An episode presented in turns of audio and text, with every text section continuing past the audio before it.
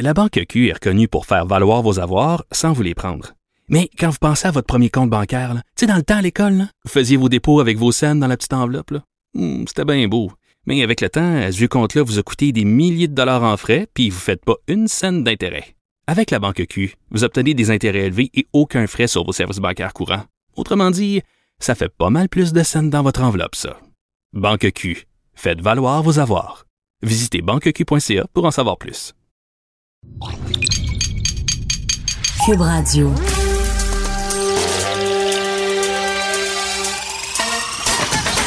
Jean-François Barry. Un été pas comme les autres. Le divertissement radio de vos vacances. Cube Radio. Jean-François Barry. Bon, ben c'est reparti. On passe les deux prochaines heures ensemble. On est le 12 août aujourd'hui en plein milieu de semaine avec une autre journée incroyable. Le soleil est au rendez-vous. Il fait chaud à l'extérieur, un peu plus confortable qu'hier. Quand même, hier, c'était vraiment humide. Aujourd'hui, c'est un peu mieux. Il faut dire qu'il y a eu euh, des orages un peu partout, ce qui a fait baisser le taux d'humidité. Donc, profitez-en. Euh, premier match canadien en série depuis, fort longtemps aussi. Ça s'en vient. Donc, dans 5 heures exactement, on aura droit au duel canadien contre les Flyers en direct de Toronto. Et euh, je vous dis ça comme ça, ça vient de finir Boston contre les Hurricanes de la Caroline. Les Bruins l'ont emporté en prolongation. La situation au Québec euh, avec la COVID, le sujet de l'été, le sujet de l'année 2020. On a 95 nouvelles personnes infectées, donc en troisième journée de fil en dessous des 100 cas. Euh, c'est stable euh, au niveau des hospitalisations avec 151. Il y a une personne qui est sortie des soins intensifs. On est donc à 20. On est à 12 décès j'ai gardé cette statistique pour la fin puisque je dois quand même vous expliquer que sur ces 12 décès, il y en a 10 qui sont survenus au printemps dernier dans une résidence pour aînés de Westmount comment il avait été comptabilisé, pourquoi on les a oubliés, euh, comment ça se fait que ça se retrouve dans le bilan d'aujourd'hui? On n'a pas la réponse, mais donc c'est deux nouveaux décès et les dix autres sont arrivés dans le gros du confinement, dans le gros de la COVID. Je veux revenir sur euh, l'éducation. Vous savez, j'en ai beaucoup parlé dans les euh, derniers jours, même dans les dernières semaines. C'est quelque chose qui me tient à cœur. J'avais bien hâte de voir le plan. Et cette semaine, quand le plan de Jean-François Robert est arrivé, moi, en tant que parent, j'étais un peu comme, ben voyons, c'est tout. OK, parfait, le masque. OK, parfait, il n'y aura plus de bulles. Mais pour le reste, pour le reste, point de vue académique, qu'est-ce qui arrive avec nos, avec nos enfants? Et là, aujourd'hui, on apprend que euh, le ministre Roberge et son équipe travaillent sur un plan euh, qui devrait être annoncé dans les prochains jours. Euh, il ne l'a pas mentionné cette semaine parce que c'était pas complètement finalisé. Un plan pour les élèves en difficulté. D'ailleurs, le ministre Legault aussi s'en est mêlé en disant qu'il y a 20 à 25% des jeunes qui sont en difficulté, soit en danger d'échec ou soit sur le bord. C'est un élève sur cinq ou un élève sur quatre. Donc, qui a de la difficulté à l'école et euh, pour qui les six mois sans éducation pourraient être euh, vraiment compliqués. Euh, donc, une espèce de mise à niveau est maintenant en train de suivre son processus, sont en train de regarder comment ils vont faire ça la rentrée scolaire cette année pour euh, ce qu'on réclame depuis deux jours, j'ai eu des experts à mon émission, je l'ai dit aussi, ça a été dit dans les différentes tribunes. Euh, comment est-ce qu'on fait ça là, pour s'assurer que ceux qui ont eu euh, un professeur qui a appelé deux fois semaine versus le professeur qui a appelé une fois dans tout le confinement, comment on s'assure ceux qui ont fait les travaux, ceux qui n'ont pas fait les travaux, ceux qui avaient des parents à la maison qui jouaient au tuteur et ceux qui n'en avaient pas, comment on fait pour savoir que tout le monde a vu la matière? Donc là, on planche là-dessus. Euh, on nous fait à croire qu'on le savait déjà, puis que le- le- ça n'a juste pas été annoncé cette semaine. Honnêtement, je crois que c'est de la réaction. Je pense qu'ils étaient convaincus de leur plan cette semaine. Ils ont été surpris de voir que tout le monde là, le, le- levait le drapeau pour dire T'as peu, t'as peu, là, c'est bien beau les mesures sanitaires. Donc, on comprend mesures sanitaires, ça, ça a été bien expliqué. Qu'est-ce qui arrive avec l'école? Hein? Parce que c'est pas juste de s'y rendre en toute sécurité. Qu'est-ce qu'on va apprendre? Est-ce que tout le monde, euh, est-ce qu'on est-ce qu'on va prendre soin de ceux qui étaient en danger d'échec, etc.? Donc, euh, Jean-François Roberge nous dit travailler là-dessus. Mais je ne crois pas que c'était un plan qui était en ébauche depuis le mois de juin. Si c'est le cas, en tout cas, je ne peux pas croire que de juin à aujourd'hui, on n'avait pas trouvé une solution. Alors, j'espère que ça ne sera pas fait trop à la sauvette et qu'on va arriver avec du concret pour les étudiants. Autre chose qui a retenu mon attention aujourd'hui, c'est euh, du côté de Beyrouth. Euh, ben, on apprend finalement qu'il était au courant Puis ça, ça m'a ça scié les jambes quand j'ai entendu ça. C'est une catastrophe qui aurait pu être évitée. On le sait, des, on est rendu, je pense, à 175 morts, des milliers de blessés et surtout la crise que ça va amener là-bas, euh, crise alimentaire, crise financière. Euh, les hôpitaux sont à moitié détruits. Euh, du côté de, de, Beyrouth. On le sait, la ville est à reconstruire, les réserves de blé sont vides, on manque de matériel médical. Bref, c'est, c'est vraiment une situation catastrophique, mais une situation qui aurait pu être évitée. Euh, les autorités ont reçu une lettre la veille pour leur dire qu'il y avait danger, qu'il y avait beaucoup trop de nitrate d'ammonium d'entreposer dans le port. C'est une lettre qui a été postée le 24 juillet, donc deux semaines avant l'événement. On ne peut pas croire qu'on n'aurait pas pu euh, y aller de façon plus efficace que d'envoyer une lettre. Et on apprend donc que le gros de ce nitrate d'ammonium-là est là depuis 2013. C'est une saisie qui a eu lieu dans le port, dans un bateau. On a déchargé ça, puis on a stocké ça à cet endroit-là. Et l'enquête a commencé en 2020, imaginez-vous. Sept ans plus tard. Fait que ça fait un bout là qu'il y a autant de, de dangers d'explosion euh, dans le port. Et dans le rapport, la personne qui a fait le rapport explique, euh, eh là, elle s'en lave les mains, elle dit, moi j'ai fait le rapport, mais elle l'explique depuis déjà euh, quelques semaines que c'est hyper dangereux. Donc, il y a eu du laxisme là-bas et c'est malheureusement une catastrophe qui aurait pu, qui aurait dû, à mon avis, être évitée. Parlant de catastrophe, on va aller s'entretenir avec Éric-André Saucier, qui est euh, père d'une jeune fille de 7 ans qui a survécu à un accident de voiture. Son histoire m'a beaucoup touché euh, ce matin. Puis en même temps, ça permet de faire un rappel. Euh, bonjour, Monsieur Saucier. Oui, bonjour.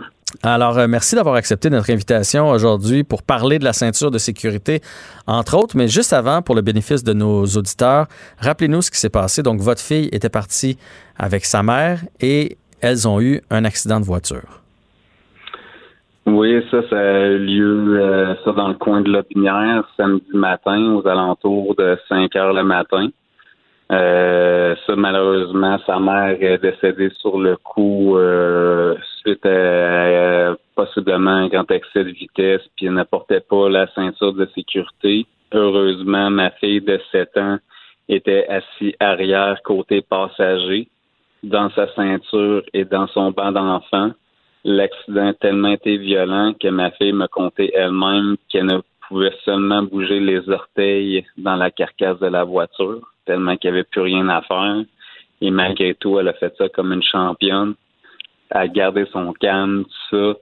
Elle a à peine une égratignure. Puis si vous avez vu les photos dans le journal, mhm. la photo qu'elle a son doigt sur son genou, c'est qu'elle essaie de montrer le bobo qui ne paraît même pas. La seule chose qu'elle a eu, une mini égratignure sur le genou, que n'importe quel enfant tomberait dans le gazon, ça serait une plus grosse égratignure que ça. Que je remercie euh, tout ce qu'on peut remercier. Là, je suis vraiment béni d'avoir ma fille encore euh, vivante auprès de moi. Ben ça oui, on remercie la vie évidemment, mais euh, on remercie la ceinture de sécurité. Puis c'est un peu le message que vous vouliez lancer aujourd'hui. C'est important de mettre nos ceintures de sécurité et c'est important aussi d'installer euh, dans les normes nos enfants. je le sais, j'en ai eu deux. Puis quand ils commencent à être grands, c'est tentant de les amener en avant avec nous.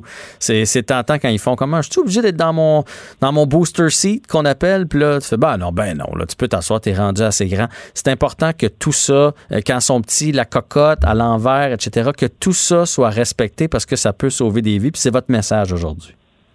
Ben, c'est exactement. Moi, la sécurité, c'est très important pour moi dans tous les aspects.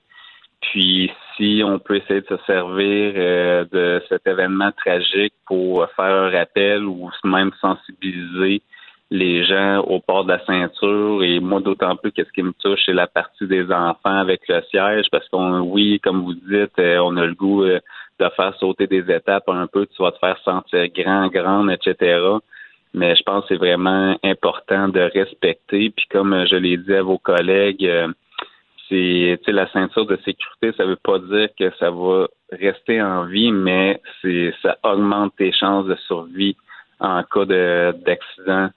C'est que ça, mettez-la, puis comme je parlais avec mes amis, c'est souvent quand on est habitué, qu'on travaille souvent là-dedans, on baisse notre garde que c'est là qu'il arrive des accidents. Fait mhm. que, on est habitué, c'est pas loin, euh, ok, oui, ça, sinon, il faut, même si c'est pas loin, même si on est habitué de faire le trajet, faut mettre la ceinture de sécurité. C'est que moi, c'est un peu ça mon que je veux me servir pour rendre l'événement le plus positif possible. C'est que si je pourrais juste euh, permettre euh, que ça serait une seule famille de oui, je vais vérifier mon banc pour m'assurer, puis on va le garder encore euh, deux mois, on voulait peut-être le changer, mais c'est pas une bonne idée que ça serait une famille que je fais réaliser ça. Mais je serais content de dire ben au moins l'événement malheureux a servi à quelque chose de positif et peut-être possiblement avoir sauvé des vies. Oui, on rappelle la consigne, dans le fond, le, booster seat, le petit banc d'appoint, c'est jusqu'à 1m45, donc 4 pieds 9 et 9 ans, 9 euh, ans et plus. On a le droit de l'enlever. Avant ça, on n'a pas le droit de l'enlever. C'est super important. Est-ce que les policiers vous ont dit si votre ex-conjointe, donc la mère de Mélodie, euh, si elle avait eu sa ceinture, est-ce qu'elle aurait pu s'en sortir? Euh, ben c'est sûr que présentement l'enquête est en cours. Euh, moi j'ai parlé avec les policiers euh, de la Sûreté du Québec. moi j'ai donné les informations que j'ai. Eux ne peuvent pas m'en donner de leur côté. je peux pas vous dire. Moi c'est ma fille elle-même qui m'a dit ma mère était pas attachée dans l'auto. C'est que moi c'est la seule information que j'ai moi, au plus profond de moi-même, je me dis peut-être qu'elle aurait eu des blessures, mais elle, aurait augmenté ses chances d'être présente pour sa fille. Ça, c'est définitif. Comment va votre fille? Parce que j'imagine que quand, après un accident de voiture comme ça, avant que les, les, policiers ou la sécurité arrivent, là, il y a un moment où euh, on panique. Euh, là, elle devait appeler maman qui répondait pas. Euh, je ne sais pas combien de temps elle est restée comme ça dans la voiture, mais comment elle va aujourd'hui?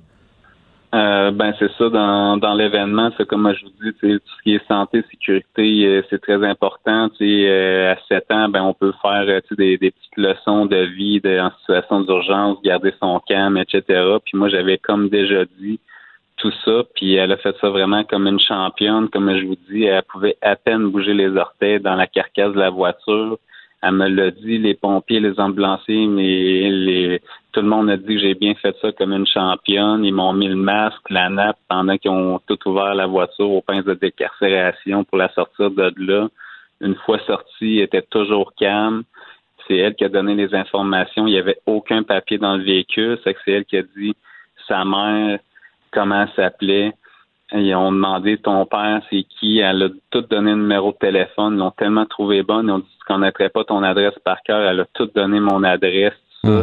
Fait que les policiers ont communiqué avec moi rapidement que moi j'ai pu transférer le relais des informations pour Bianca ainsi que ses parents pour euh, procéder à la suite des choses côté policier.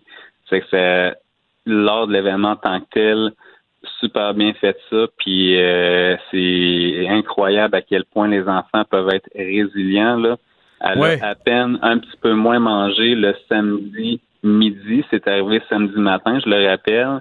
Et là, depuis samedi, les nuits sont normales, euh, l'appétit est normal, euh, on, fait à peu près une routine. Euh, c'est normal compte tenu des situations. C'est que j'hallucine à quel point que pour l'instant, ça va bien, mais je reste à l'affût parce que. Oui, c'est ça, je m'en allais dire. Restez, restez aux aguets. En fin de semaine. Ouais. Euh, là, il va y avoir des événements. Ça va être tout de suite, dans deux semaines, dans deux ans, dans dix ans, je sais pas, mais je vais rester à l'affût. Puis j'ai déjà pris tous les euh, dispositifs nécessaires, autant avec le CLSC, travail social, euh, pour l'aide des jeunes, tout ça, là, de jeunesse, etc. Fait que j'ai la chance d'être très bien entouré personnellement puis je me sens entouré de ressources de professionnels encore plus pour être en mesure d'accompagner ma fille dans le deuil de sa mère. C'est ce qu'il faut faire. Puis oui, les, les enfants sont très forts, mais parfois ils cachent des choses, ils gardent ça en dedans. Alors restez à l'affût, restez aux aguets. Éric André Saucier, merci de votre témoignage et on invite tout le monde à porter leur ceinture de sécurité et à s'assurer que les sièges d'appoint, la, fameuse cocotte, là, je ne sais pas si c'est le bon mot, mais les, les, les bancs d'enfants, etc., que tout est bien installé pour que tout le monde soit en sécurité. Sur ce, bon courage pour la semaine qui s'en vient. Oui, merci, je suis apprécié. Merci. Merci beaucoup. Le, commentaire de Olivier Primo, un entrepreneur pas comme les autres. Olivier Primo, bon mercredi. Comment ça va, Jean-François? Ça va très bien. Et toi? Ça va, nostalgique. C'est notre dernière semaine, je suis triste. Notre dernière semaine ensemble, effectivement, mais il n'y a rien qui t'empêche de continuer de m'appeler, là.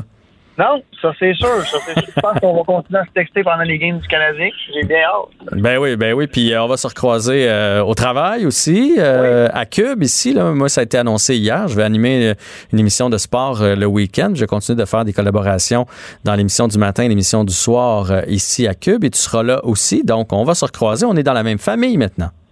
Yes, et un gros bravo et un gros merci à tout le monde qui nous ont écoutés tout l'été. J'ai reçu beaucoup de tout l'été, j'ai reçu beaucoup de bons commentaires, que ça faisait changement et qu'on avait des des discussions pas enflammées, mais qui faisaient réagir. Fait que euh, je suis bien content. Ben, ça a été super le fun. Puis d'ailleurs, co- commençons avec ça, nos fameuses discussions de sport, comme si on était dans la chambre de hockey.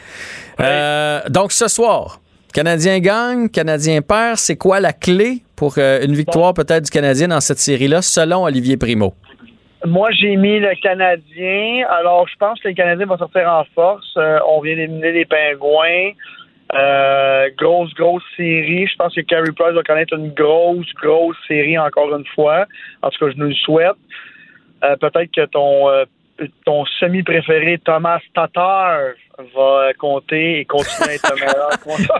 J'ai pas dit que c'était mon préféré. C'est juste, hier, j'ai dit qu'il fallait qu'il contribue.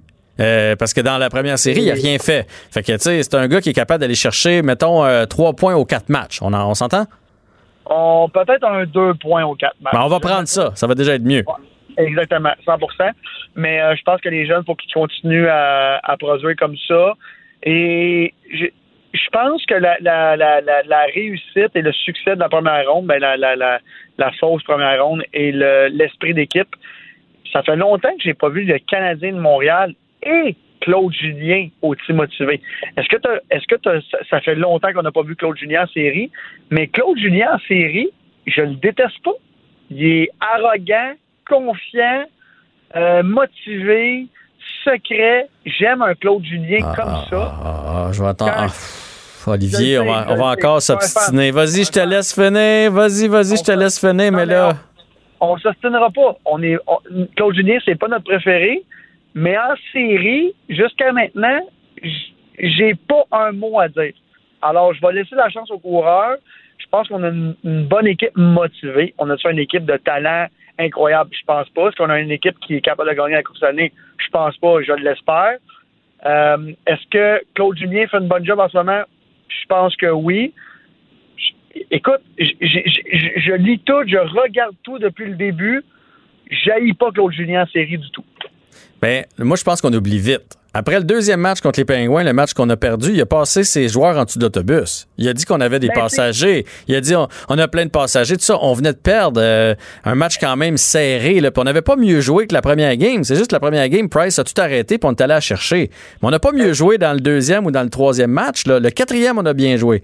Mais je, je, je- je trouve que, que- moi, c'est mais qu'on perde que j'ai hâte euh, de voir sa réaction. C'est sûr que quand tu gagnes, tout va bien. Puis l'autre affaire, souviens-toi, avant le début de la série, il a, il a dit, et je le cite, on a ce qu'on a, on va faire avec. Hey, Oui, 100% mais en, en ce moment, il fait ce qu'il avait. Puis Jean-François, pense-les, mais dis-les pas. non, mais on, on- oui, 100% mais on, se parle quand même souvent avec les games du Canadien et tout ça. Tu sais que je suis pas un fan de Claude Julien, comment il agit et euh, son, son euh, entre parenthèses, attitude envers les journalistes puis envers l'équipe et tout. J'haïs pas que Claude Julien, euh, comment je pourrais dire ça, vise son, équipe et critique son équipe devant tout le monde. J'haïs pas ça. À Montréal, ça prend peut-être ça, parce qu'à Montréal, même quand tu es sur le quatrième trio ou quand tu es le joueur substitut, tu es sur la loupe. Tu sous la loupe. Fait que quand Claude Julien dit ça, tout le monde dans la chambre doit dire OK, là, on a l'air des vrais caves. Fait qu'il faut revenir fort. C'est rare qu'on voit Claude Julien dire ça. Très rare. Tu sais, habituellement, Claude Julien est piteux devant la caméra. Oui, oui, oui. Non, non, non. Euh, on n'a pas eu de la chance de notre côté. Là, la partie que tu parles, j'ai pas haï son attitude du tout. Puis c'est très rare que je dise ça. Je trouve qu'ils font une bonne job. Tout ça pour te dire que je pense que le Canadien va gagner ce soir et je l'espère et je le souhaite. Rendu là, regarde, on n'a pas eu la première, puis on n'a pas eu un top 15 au, Ah ouais. au, euh, au repêchage, il faut gagner. Je suis rendu, moi, je suis comme toi, là. Ce soir, je prends pour les Canadiens. Autant je souhaitais qu'ils Bon, perdent. ouais. Là, à partir de ce soir, regarde, il arrivera ce qui arrivera. Essayons d'aller le plus loin possible. Est-ce que tu es de ceux qui pensent que Julien a changé la série en mettant Suzuki sur le premier trio, ce qui remettait Dano dans sa bonne chaise, donc sur la deuxième ou troisième ligne? J'espère que tout le monde comprend que Suzuki, c'est notre prochain gros joueur de premier trio. Je pense que Suzuki va être un très, très bon joueur. Je pense pas qu'il va faire 100 points par année. On, on, on se le souhaite tous. On se le souhaite tous, mais je pense que Suzuki est capable de facilement faire un 70-80 points par année, être un top euh, 40 marqueur de la Ligue nationale, ben, euh, pointeur. Mhm. Euh, je pense que Suzuki est à sa place en ce moment. Tout le monde qui, qui, qui dit on a une très bonne euh, banque de, de jeunes joueurs, je suis d'accord. De là à dire qu'on a un top 5 dans la ligne, je suis pas d'accord, mais je pense que Suzuki est à sa place en ce moment. Je pense que Dano est à sa place en ce moment. Le seul truc qui est un peu plate, c'est que s'il est à sa place en ce moment sur le deuxième trio, il va aller signer moins cher que euh, ce qu'il pensait signer l'année prochaine. Mais euh, je pense que Suzuki, écoute, tu le sais là, depuis le début qu'on se parle puis des séries éliminatoires, Suzuki c'est un de mes préférés dans la dans la ligne nationale au complet et c'est de loin mon préféré de chez le Canadien de Montréal. Je pense qu'il y a une grosse série. Il faut pas oublier Suzuki, c'est un enfant. Là. Ouais. As-tu 20 ans ou 20 Je pense qu'il y, a 21? eu, euh, il y a eu 21 dans la série contre les Pingouins, justement. Ça, Mais je te, je, te, je te tendais un piège, t'es tombé dedans. Parce que, parce que, parce que Suzuki, là, on l'avait, là. Puis en janvier, il était très bon, mais il voulait pas y faire confiance. Puis il voulait pas enlever Dano de premier centre. S'il l'avait fait euh, au mois de janvier, on n'aurait peut-être pas eu ces séquences de 10 défaites-là, Ah. puis on n'aurait peut-être pas rentré par la porte en arrière. Puis non seulement ça, je pense qu'il l'a fait parce qu'il avait pas le choix. Dano a pris des punitions. Il a été obligé d'embarquer Suzuki. Il n'y en avait pas d'autres parce qu'on a échangé Nate Thompson. Je pense que si on avait gardé toute notre équipe, c'est Kovalchuk, Thompson, c'est ces vieux-là qui auraient joué puis ils n'auraient pas fait confiance aux jeunes. Il n'a pas eu le choix de faire confiance aux jeunes puis c'est ça qui l'a sauvé. Moi, c'est ce que je crois. Tu as raison à 1 milliard de pourcents. Ça l'a sauvé. Ben, on va le voir avec, euh, avec les, prochaines, euh, les prochaines parties. Mais écoute, tu sais, au début, là, Claude Julien faisait jouer les jeunes. Euh, on était euh, excités. Puis là, à un moment donné, ça l'a changé 180 degrés. On est tous revenus avec les, les Thompson de ce monde, Mhm. blablabla. Et là, c'est là que tout le monde a commencé à chialer. Moi, je suis le premier qui chiale quand on fait jouer du monde qui n'ont pas rapport dans l'alignement euh, et qu'on fait pas jouer les jeunes. Tant qu'à avoir des jeunes, est-ce qu'on peut les faire jouer?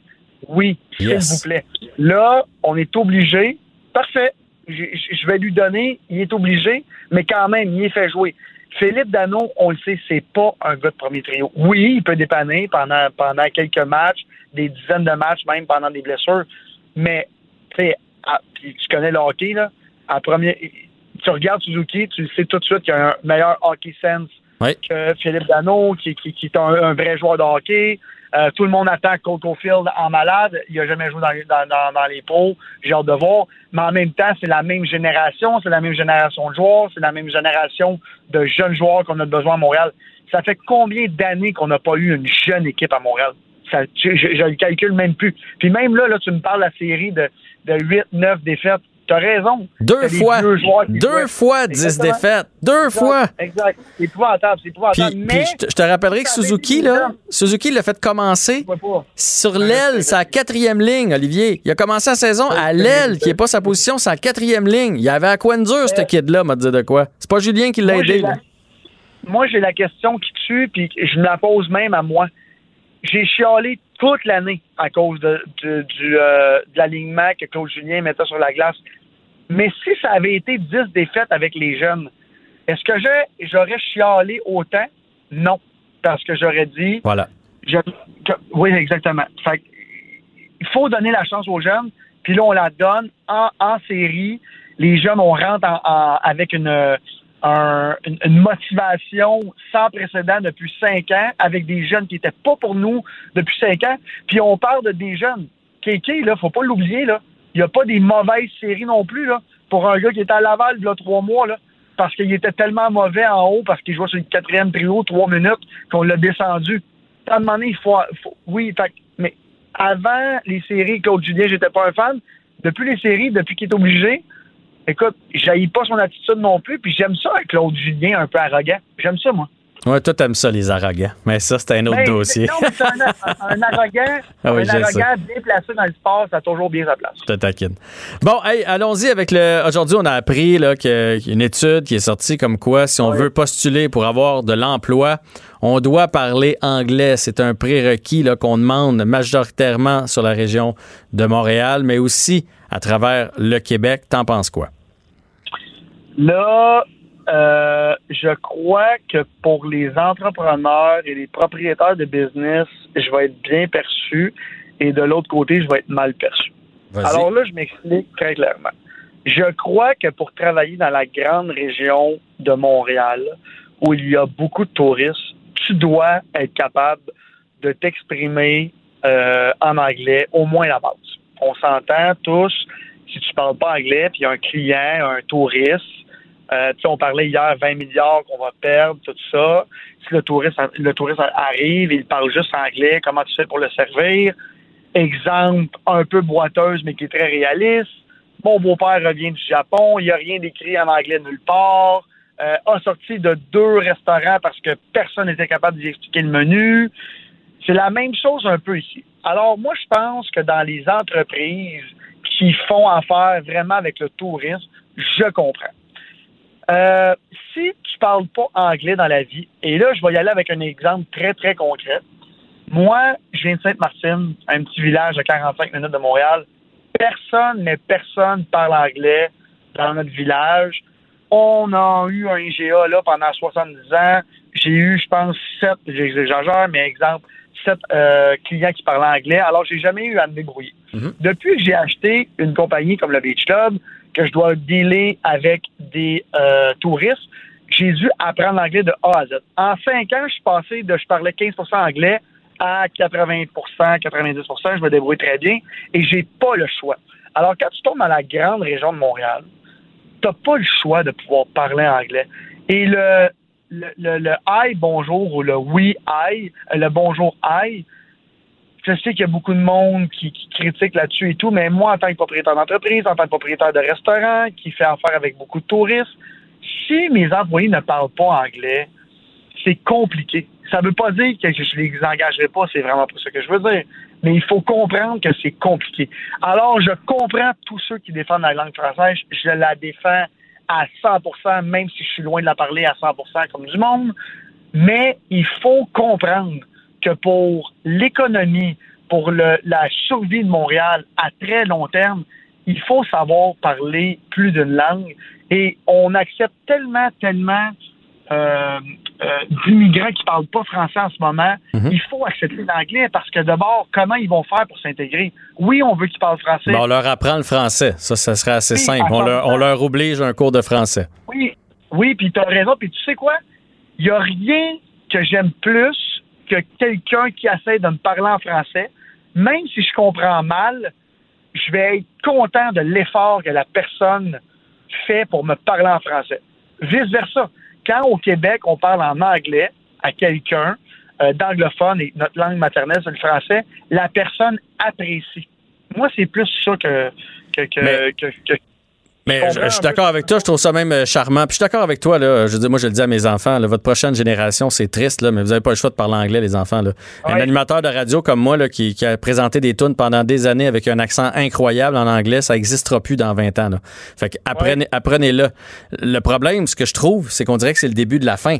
C'est qu'on retourne dans le temps de Maurice Richard ou les belles jobs, parce qu'en marketing, en publicité, en finance, en ce que tu voudras, là, si tu parles pas anglais, tu n'auras jamais les gros postes. Tu pourras pas accéder à un poste de haut niveau si tu parles seulement anglais, si tu parles seulement français.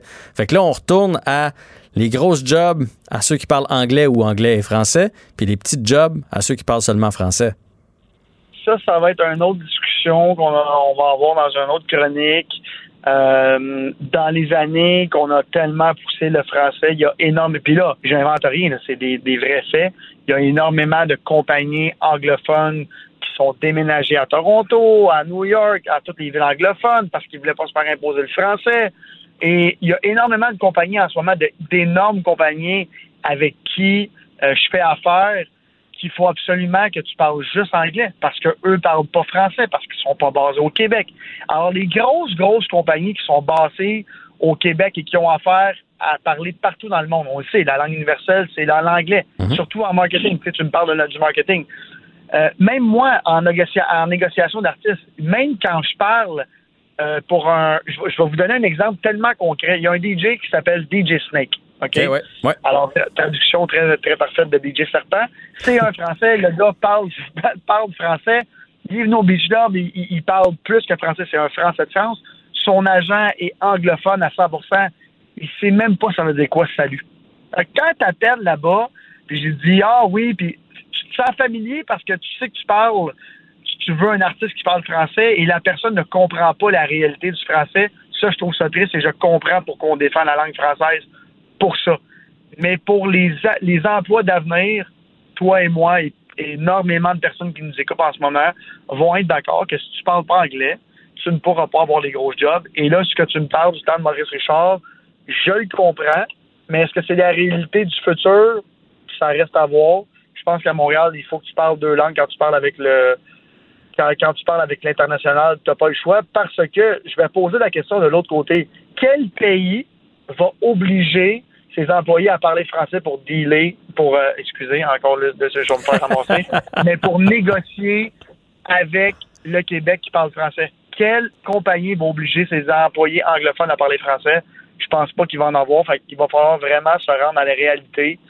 Euh, même si on n'a pas un français parfait, il faut comprendre que le français est très, très important au Québec pour la culture et tout, je comprends. Mais en, affaires, l'anglais est tellement important et je le vis. Je le vivais pas avant, depuis cinq ans, je le vis. Peux vous confirmer qu'en Mais- marketing et tout ça, c'est faux de parler anglais. Mais je suis euh, totalement d'accord avec toi. Puis là, on va devoir conclure. Mais il faut, Oui. à mon avis, il faut, là, puis c'est, moi, c'est ce que je dis à mes enfants, il faut être fier de parler notre langue, essayer Ben de oui. bien la parler et tout et tout. Par contre, il faut pas avoir honte de dire euh, je veux apprendre l'anglais parce que ça va me servir Ben dans l'avenir. Puis il faut outiller les jeunes parce que au public, là, je peux pas parler pour le privé, mais au public, le cours d'anglais de base, là, euh, t'apprends pas grand chose. Là. Tu t'apprends à, te Ben- à te commander un sandwich. Là.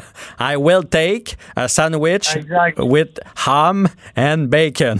C'est pas mal ça que t'apprends. Fait que moi, je pense que je donnerais plus d'outils. Puis, je, euh, tu sais, je, je mettrais les deux langues euh, plus en avant-plan. Soyons fiers, fiers de parler français, mais ne tirons pas dans le pied de nos enfants avec l'anglais.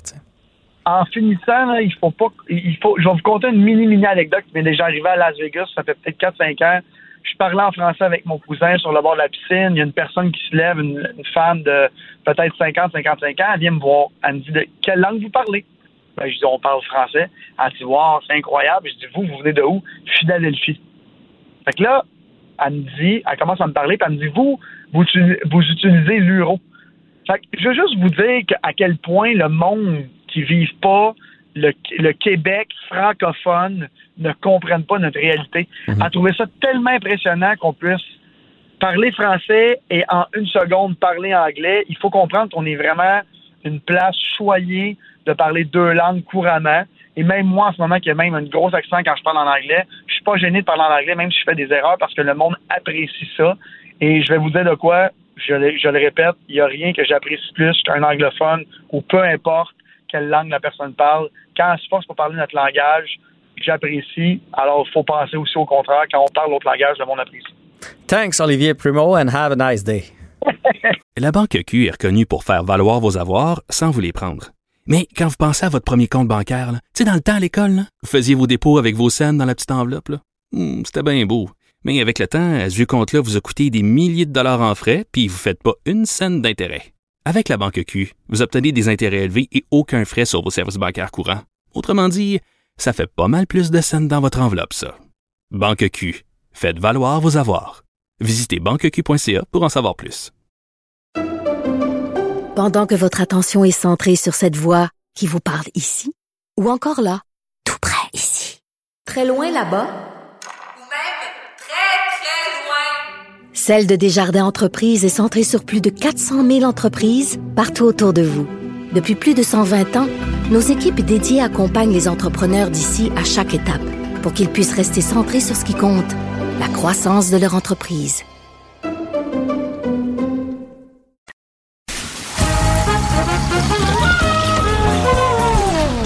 Ben non, il n'y a pas de quiz.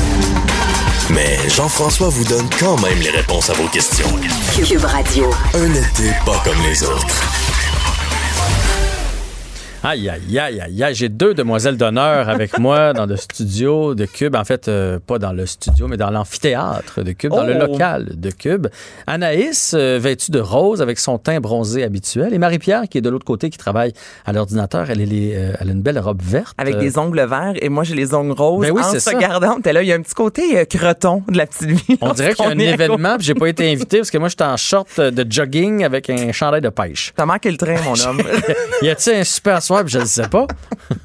Non? C'est même pas, même pas. C'est juste c'est l'été. Oui, vous faites sunshine, c'est c'est parfait. ça, c'est ça. Il fait super beau cette semaine. Bon, là, là, Anaïs, Ah. t'es pâmée depuis que t'es arrivé sur une série qui va sortir qui s'appelle K.O. Absolument. Donc, c'est Le marché du chaos. En fait, c'est un documentaire qui débarque demain sur Club Illico.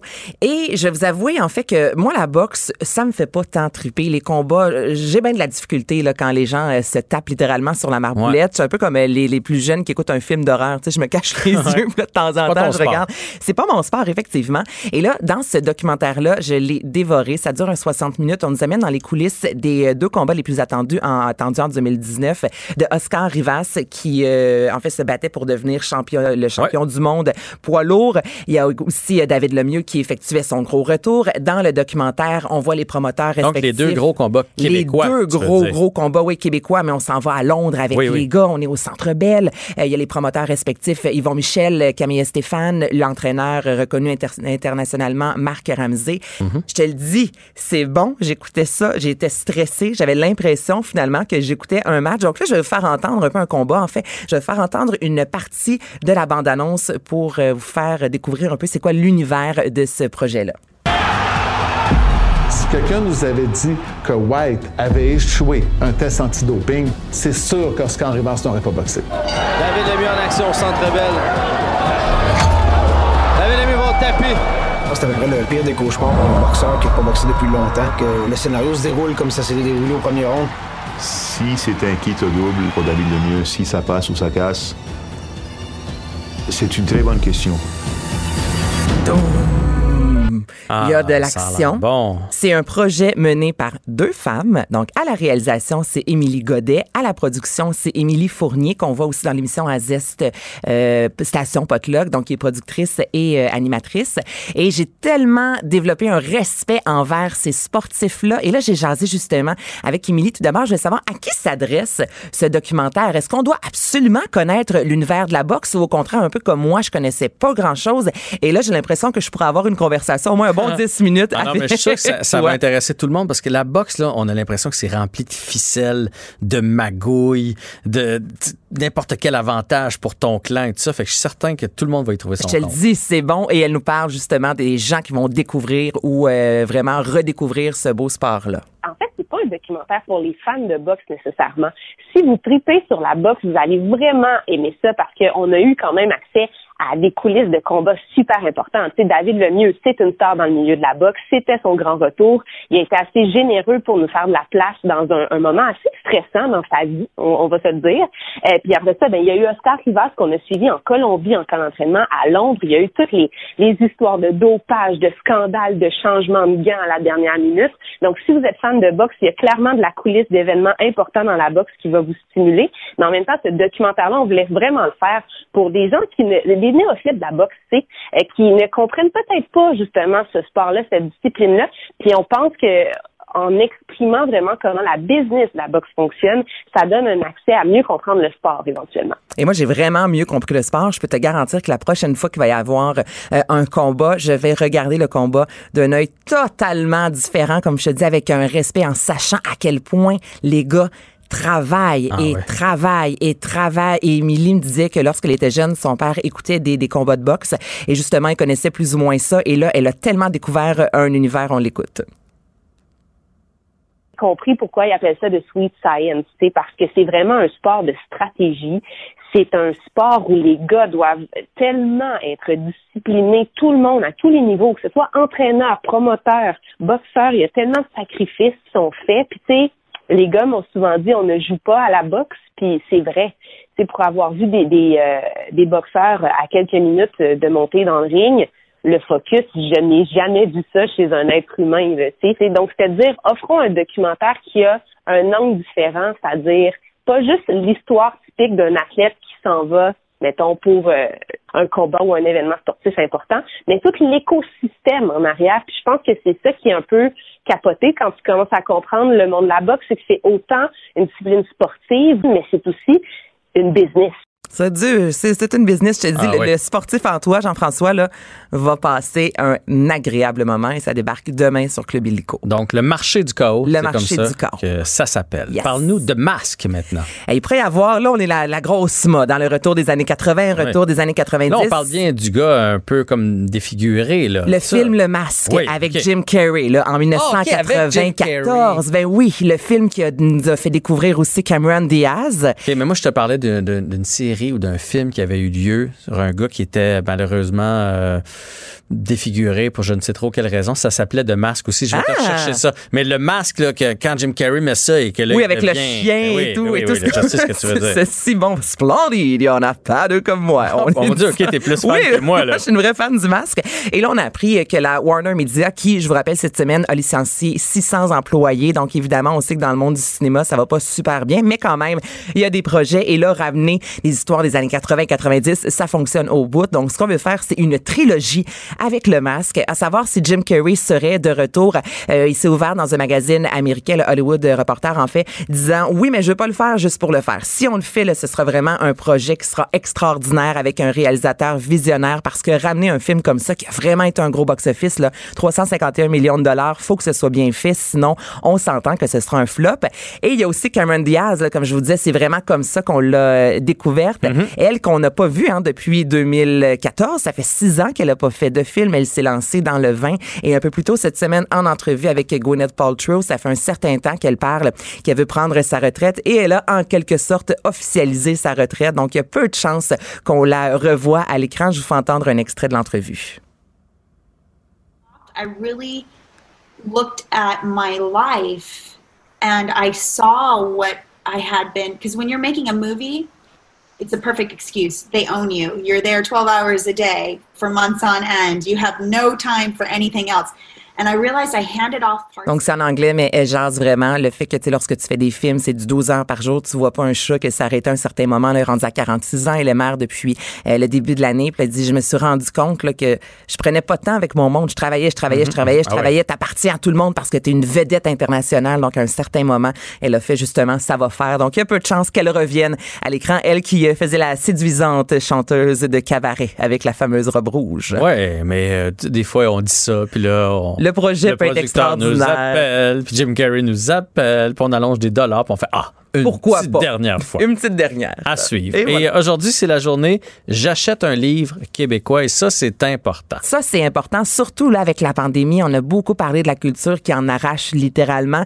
On- le monde des libraires aussi. Le 12 août, ça existe depuis 2014. La journée J'achète un livre québécois. À la base, c'est les deux auteurs, Patrice Cazot, Amélie Dubé, qui ont lancé ça. Et rapidement, évidemment, les libraires ont embarqué. Euh, depuis le début de l'année, il y a aussi le mouvement avec le mot-clic Joli Bleu, lancé par euh, Nadine Deschenaux. Donc, bref, plein de raisons de consommer québécois. Et allez pas chez Walmart, s'il vous plaît. Oui, achetez un livre québécois, mais allez dans une librairie. Il y en a des belles librairies. On encourage aussi les commerces locaux. Donc, laissez faire peut-être aujourd'hui les magasins de grande surface. Oui, puis souvenez-vous que les auteurs québécois, à part peut-être trois ou quatre, il n'y a personne qui gagne sa vie avec ça. Tout le monde a un deuxième emploi. Là. C'est pas, euh, c'est pas très lucratif. C'est pas très lucratif. de livre. Je- moi, j'en ai sorti un livre, puis pour te dire, au Salon du livre de Montréal, mettons un auteur comme moi, là, euh, les gens pensent que pendant la fin de semaine du salon, là, Ouais. tu vends 10 000 livres. là. Ça Non. ressemble à quoi? Quand tu as vendu 150, 200 livres, c'est pas mal ça.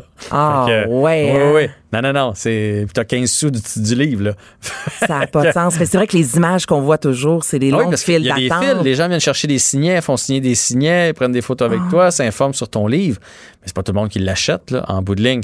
Fait que, puis on fait pas juste ça. On n'écrit pas un livre juste pour euh, le vendre. Mais, tu sais, à choisir entre deux, si vous pouvez encourager un auteur d'ici, pourquoi dans une pas? librairie d'ici. Pourquoi, Pourquoi, pas? Voilà. Merci Anaïs, je te laisse aller profiter euh, du, euh, du beau De ma temps. petite piscine gonflable, toi. Ah, ben vas-y donc dans ta petite piscine. Au moins, toi, tu vas être dedans. Moi, j'anime jusqu'à 17h, tu vois. Salut Anaïs. Salut. Bye. La Banque Q est reconnue pour faire valoir vos avoirs sans vous les prendre. Mais quand vous pensez à votre premier compte bancaire, tu sais, dans le temps à l'école, vous faisiez vos dépôts avec vos scènes dans la petite enveloppe, là. Hmm, c'était bien beau. Mais avec le temps, ce compte-là vous a coûté des milliers de dollars en frais, puis vous ne faites pas une scène d'intérêt. Avec la banque Q, vous obtenez des intérêts élevés et aucun frais sur vos services bancaires courants. Autrement dit, ça fait pas mal plus de scènes dans votre enveloppe, ça. Banque Q, faites valoir vos avoirs. Visitez banqueq.ca pour en savoir plus. Pendant que votre attention est centrée sur cette voix qui vous parle ici, ou encore là, tout près ici, très loin là-bas, Celle de Desjardins Entreprises est centrée sur plus de 400 000 entreprises partout autour de vous. Depuis plus de 120 ans, nos équipes dédiées accompagnent les entrepreneurs d'ici à chaque étape pour qu'ils puissent rester centrés sur ce qui compte, la croissance de leur entreprise.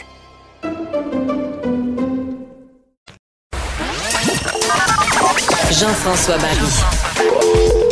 Pour nous rejoindre en studio, 187 Cube Radio. 1877 827 2346.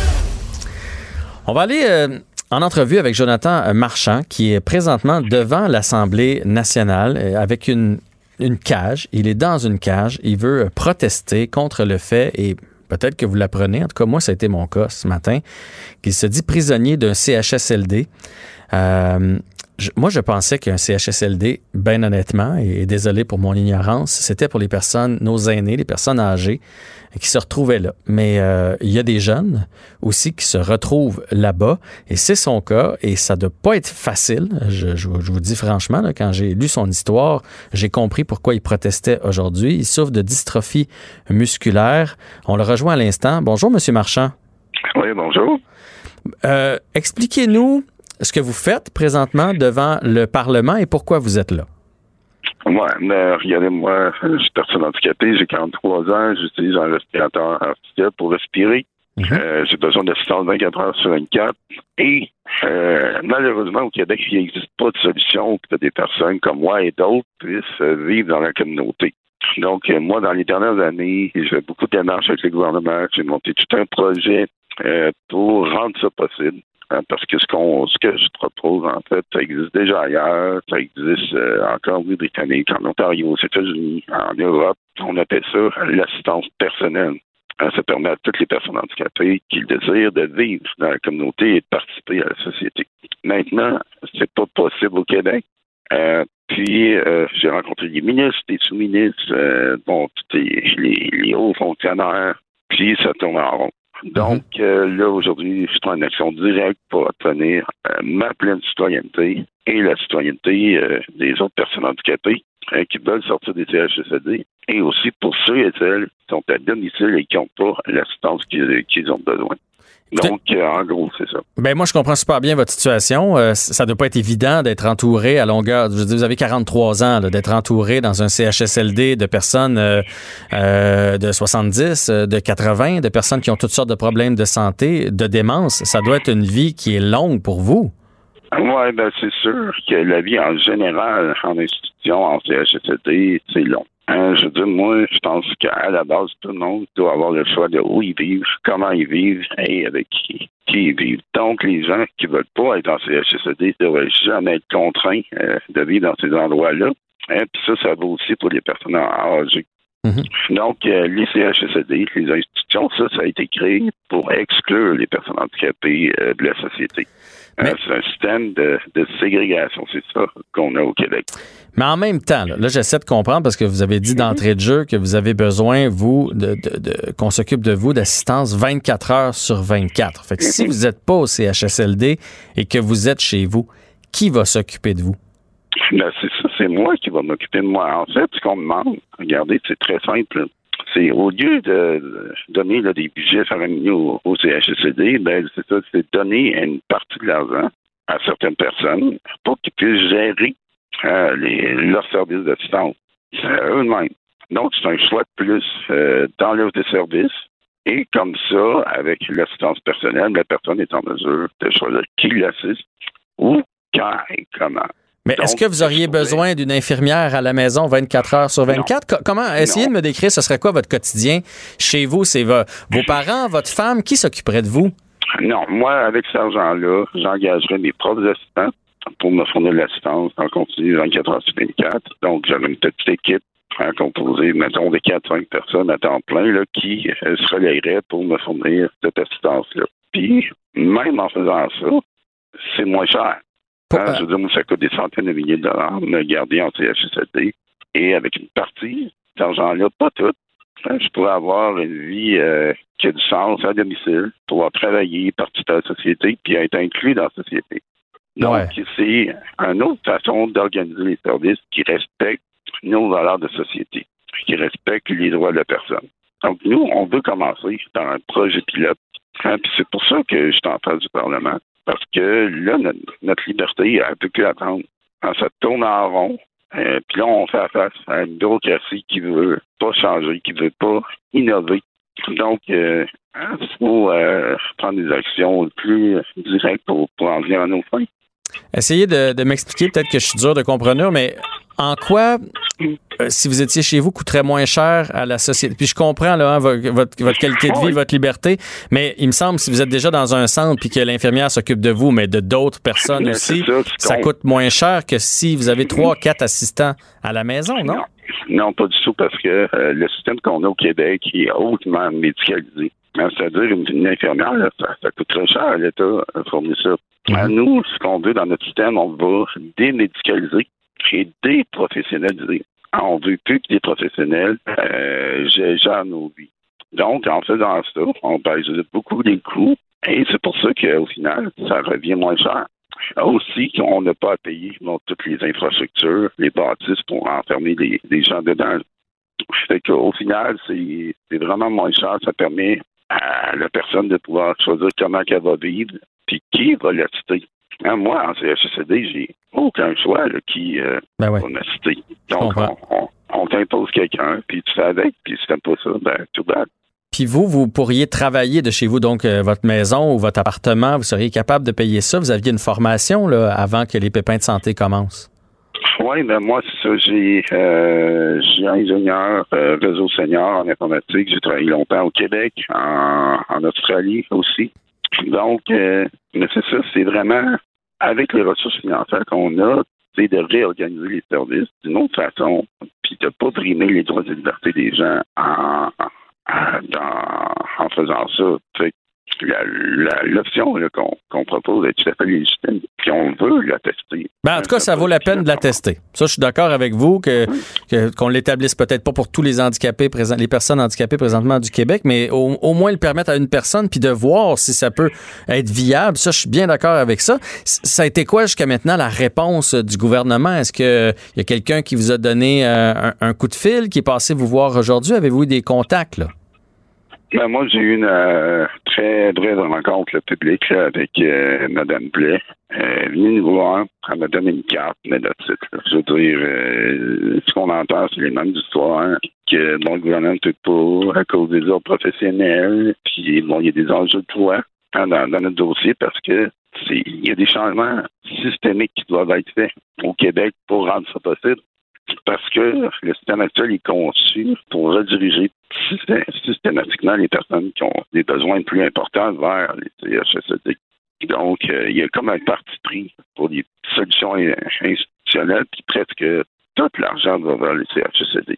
Jusqu'à 90% de l'argent va vers les institutions au détriment des services dans la communauté. Et là, vous êtes, vous êtes déterminé à, rester devant le, devant le Parlement jusqu'à temps que vous trouviez une solution dans, dans votre cage?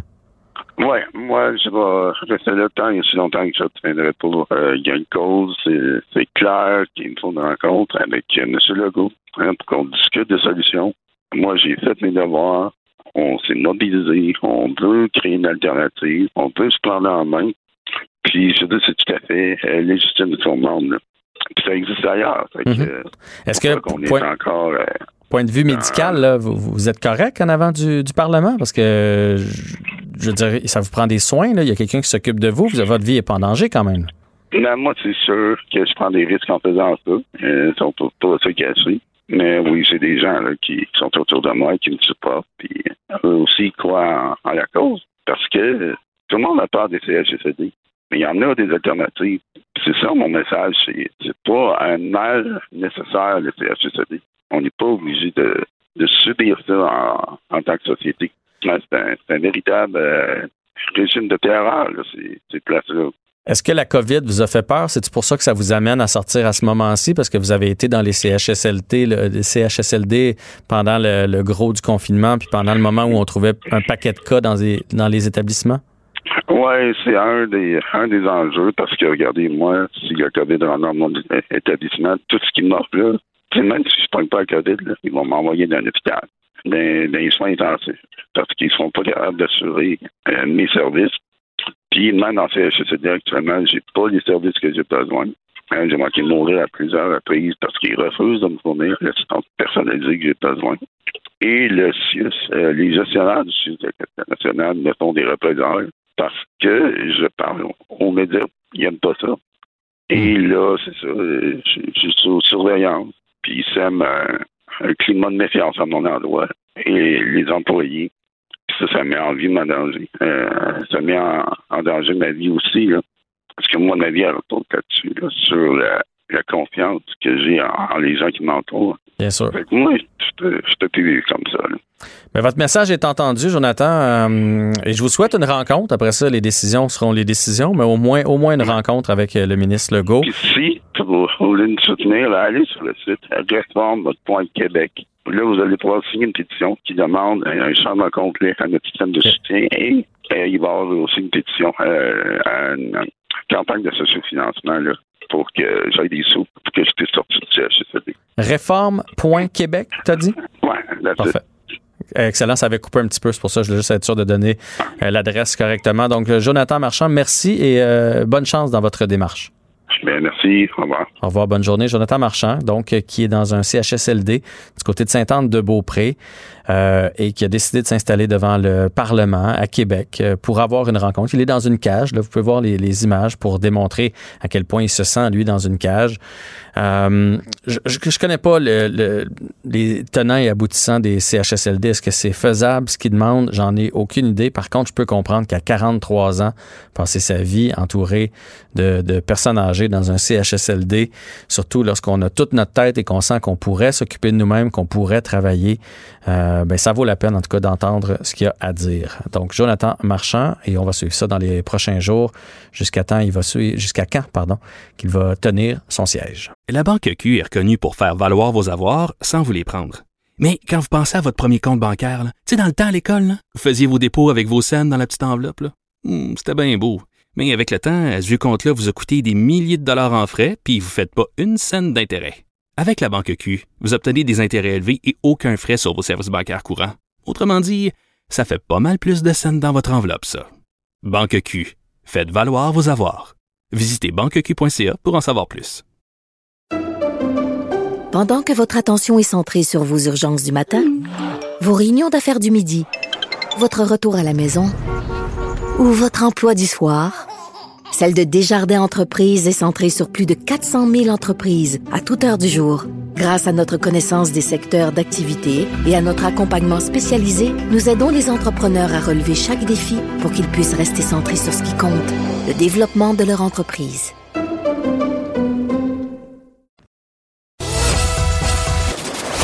Jean-François Barry. Un retour à la maison aussi rafraîchissant que votre air climatisé dans le tapis. Cube Radio. Un été pas comme les autres. Le, le commentaire de Félix Séguin, un journaliste d'enquête pas comme les autres. On va aller parler avec Félix Séguin, Crime et Société, c'est sa chronique. Et hier, on parlait du SPVM là, qui veut interdire les, euh, les méthodes de, pour d'étouffement. Je ne sais pas si c'est le bon mot, là, mais lorsqu'on fait des, des arrestations, un peu comme ce qui est arrivé aux États-Unis avec George Floyd. Et le jour suivant, je le sais que c'est à Laval, mais il y a une arrestation musclée qui fait beaucoup réagir de la part des policiers.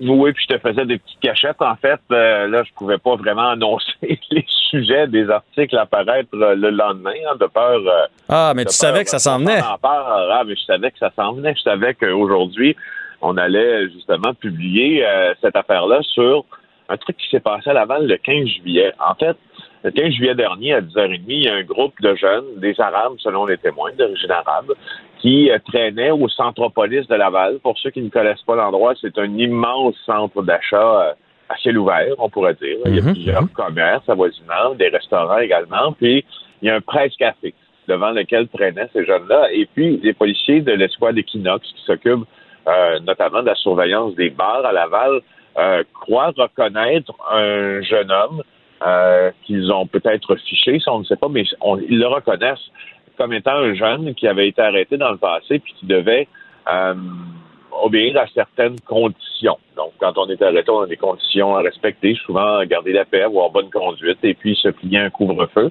Alors, il commence à parlementer extrêmement calmement avec ce jeune homme-là et c'est calme.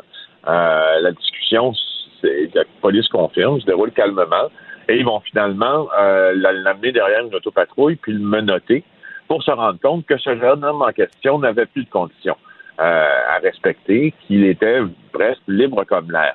Euh, tout ça euh, devant le regard extrêmement agacé euh, de ses compatriotes qui, euh, un parmi le groupe, a commencé à filmer, en tout cas, l'intervention policière. Il est sur la voie publique, il a le droit, mais à ce moment, à un certain moment donné, il, il est, comme les policiers le disent, souvent verbalisé. Donc, on lui dit, ne t'approche pas de nous, et lui, il continue à filmer la scène. Et c'est là que les images qu'on a obtenues vont montrer que euh, il va se faire coincer derrière une autopatrouille. On va tenter de le maîtriser, tenter de mettre la main sur son cellulaire aussi, puis euh, sa tête va se fracasser sur la ligne intérieure de la voiture, puis par terre ensuite. Ben, avec, un peu, avec un peu d'aide quand même. Sa, sa tête s'est pas fracassée par lui-même. Non, non, c'est ça. Le policier qui tentait de le maîtriser euh, l'a plaqué derrière la voiture, puis il l'a fait euh, trébucher pour le maîtriser. Sa tête a donné violemment contre le sol. Les témoins euh, affirment que c'était totalement injustifié, euh, que sa tête a donné contre le sol, puis qu'il est resté inconscient pendant une bonne minute. Et euh, pour lui, pour le témoin principal, il y a une question de profilage danseur racial. Euh, et là, l'explication de la police de Laval, euh, c'est en partie celle que je t'ai donnée en disant que le groupe présentait un danger pour les policiers. Puis les policiers ont agi comme ça pour leur propre sécurité. Euh, et, et- et ça se peut. Ça se peut, certain. Sauf- Ça se peut. ça se peut, certain, parce que euh, des interventions à 10h30 le soir, euh, quand un groupe de jeunes s'approche des policiers aussi par derrière, ça peut mal tourner. C'est déjà arrivé aussi. Un policier Écoute, moi, peut être désarmé. Vas-y. Je, mais je suis bien d'accord. On a tendance à toujours lancer la pierre aux policiers, mais euh, moi puis toi, on s'en patrouillait de- de- de- dans une rue, puis il y a 4-5 euh, personnes qui s'approchent de nous. Ça se peut qu'on soit sur la défensive. Puis euh, on n'était pas là, là, fait que c'est difficile de juger, mais on, on lance toujours la pierre au, au corps policier, alors qu'on connaît pas toujours la réalité, leur réalité. en fait. Ben, c'est ça. Tu as absolument raison. Euh, moi, de, de mon côté, j'avais fait pendant une semaine une formation à la Sûreté du Québec sur la stratégie nationale d'emploi de la force, c'est-à-dire j'étais à ce qu'on appelle Boscoville. Euh, et puis pendant euh, pendant quelques jours là, euh, on s'est fait former, on s'est fait mettre dans des situations avec des, des armes euh, à blanc et puis euh, tout le matériel là, que pouvait euh, nécessiter l'emploi de la force, c'est-à-dire un bâton télescopique avec du poivre de Cayenne aussi. Tout ça évidemment étant factice, mais on avait les, les vrais équipements, mais qui n'émettaient pas euh, qui n'émettaient pas de, de, de, de- de détonation, commande, Mhm, etc. Oui, ça émettait des détonations en fait. Bon. Mais, Mais il n'y avait pas de danger. confirmer, il n'y a pas de danger. C'est tout tout ça que je veux dire simplement. C'est pas dangereux. Alors, euh, mais juste pour te dire qu'effectivement, on croit que les policiers ont la dégaine rapide puis qu'ils réagissent très rapidement à certaines situations et trop rapidement puis avec trop de force, euh, alors que c'est pas du tout, du tout évident le, le- le travail qu'ils font. Euh, souvent, l'utilisation de la force, on a quelques secondes pour, pour d'abord choisir quel type de force on va employer. On a quelques secondes également pour savoir si on va euh, foncer vers le suspect, se mettre en retrait. Donc, il y a beaucoup de tenants, il y a beaucoup d'aboutissants, et selon les spécialistes à qui on a fait voir cette vidéo-là, c'est difficile de juger si il s'agit d'un cas de brutalité policière parce que bon, il y a, il y a des, il y a toujours un avant, il y a toujours un après aussi, Ah, hein, ouais. qu'on voit pas dans ces affaires-là. Les images qu'on voit, Les- néanmoins, c'est une arrestation qui est brutale quand même. Puis selon, euh, selon euh, Anastasia Marcenin, qui elle euh, a été, disons, la fondatrice de la Ligue des Noirs Nouvelle Génération, puis c'est elle qui a euh, instauré le mouvement Black Lives Matter à Montréal. Et euh, pour elle, il s'agit de brutalité. C'est assez clair, c'est assez tranché dans sa tête. Alors, juste pour te dire, il y a des il y a différentes opinions sur le même sujet, comme d'habitude. Notre travail, c'est de le porter au public pour qu'il puisse en juger. Euh, mais euh, il n'y a pas eu de retour à cette heure de la police de Laval aussi pour savoir s'il était pour avoir une enquête, disons, plus indépendante pour faire la lumière euh, là-dessus. C'est pas exclu, mais c'est pas le cas présent. Ben, c'est comme, comme on disait tantôt, euh, on n'est pas plus d'un bar ou de l'autre bar. Il faut, faut, juste comprendre les deux réalités toujours. Euh, puis euh, ben, s'il y a enquête, on, on saura. Donc s'il y a eu arrestation trop brutale ou pas. Fait que ça va être à suivre. Parle-nous maintenant de Bill Cosby qui fait encore appel à sa condamnation. C'est des allégations qui remontent à 2004. Il a été reconnu coupable en 2018. Il est rendu à 83 ans. Est-ce qu'il est juste en train de gagner du temps? Ben, euh, écoute, on peut le penser. Le, le, le, le, grand, le grand Bill le Cosby, ben enfin l'autrefois grand Bill Cosby, parce que plusieurs, euh, plusieurs accusations là. Euh, d'agression sexuelle lui sont tombées dessus. Et puis, il fait de la prison. Pour ça, il est en, il purge une peine de prison de trois ans et demi, mais il a encore fait appel du verdict, de son premier verdict euh, dans, dans, lequel il a été reconnu, lors duquel il a été reconnu coupable euh, d'agression sexuelle. Ça s'est fait en Pennsylvanie. Euh, et lui, ce qu'il soutient, en fait, c'est ses avocats qui le disent plutôt, c'est que sur les euh, cinq femmes qui ont témoigné, euh, pas sur les femmes qui ont témoigné à son procès, cinq n'auraient pas dû être autorisées euh, à témoigner parce que son témo leurs témoignages sont trop vieux, sont vieux de plusieurs décennies, Mhm. puis ça faisait pas partie euh, des, des, des, des, accusations qui étaient portées contre lui. Alors, tu te rappelles, Bill Cosby, ce qu'il faisait, là, c'est qu'il droguait puis il agressait sexuellement. Euh, après ça, ses victimes, c'était, pour ceux qui ne le connaissent pas, c'est le créateur, c'était le le- le- le- l'animateur, le, héros, si tu veux, du Cosby Show, qui était comme une des figures morales, même, les plus importantes de la communauté noire aux États-Unis. Puis Totalement. C'était une véritable descente aux enfers pour lui. Donc, euh, j'étais dans l'erreur avec mon. Il est en train de gagner du temps parce qu'il sortira toujours pas de prison. Fait que tout ça va avoir lieu pendant qu'il est en prison. Ben, ça va. Ben, non, t'es pas dans l'erreur. Euh, non, pas tant que ça, parce que il, il va gagner, en fait, il va gagner du temps dehors si jamais la, C'est si jamais la, la, la poursuite euh, est déboutée dans cette affaire-là. Puis on admet que il n'y a pas eu de, il n'y a pas eu euh, des, témoignages qui ont été retenus devant la cour n'auraient pas dû être retenus. Puis ça, ça penchant en sa défaveur, si tu veux, puis ça l'a fait condamner ultimement, on pourrait euh, invalider le premier verdict et peut-être pourrait-il à ce moment-là euh, être innocenté puis sortir de prison. C'est pas fait, c'est pas fait, mais en tout cas, objectivement, il gagnerait du temps à l'extérieur. Mais là, présentement, il fait son temps dedans. Bon, ben, ça va être à suivre ce dossier-là aussi. Encore un grand merci, Félix. Je te souhaite une bonne fin de journée. Plaisir. La Banque Q est reconnue pour faire valoir vos avoirs sans vous les prendre. Mais quand vous pensez à votre premier compte bancaire, là, tu sais, dans le temps à l'école, là, vous faisiez vos dépôts avec vos scènes dans la petite enveloppe. là. Hmm, C'était bien beau. Mais avec le temps, à ce vieux compte-là vous a coûté des milliers de dollars en frais, puis vous ne faites pas une scène d'intérêt. Avec la Banque Q, vous obtenez des intérêts élevés et aucun frais sur vos services bancaires courants. Autrement dit, ça fait pas mal plus de scènes dans votre enveloppe, ça. Banque Q. Faites valoir vos avoirs. Visitez banqueq.ca pour en savoir plus. Pendant que votre attention est centrée sur vos urgences du matin, vos réunions d'affaires du midi, votre retour à la maison ou votre emploi du soir, celle de Desjardins Entreprises est centrée sur plus de 400 000 entreprises à toute heure du jour. Grâce à notre connaissance des secteurs d'activité et à notre accompagnement spécialisé, nous aidons les entrepreneurs à relever chaque défi pour qu'ils puissent rester centrés sur ce qui compte, le développement de leur entreprise.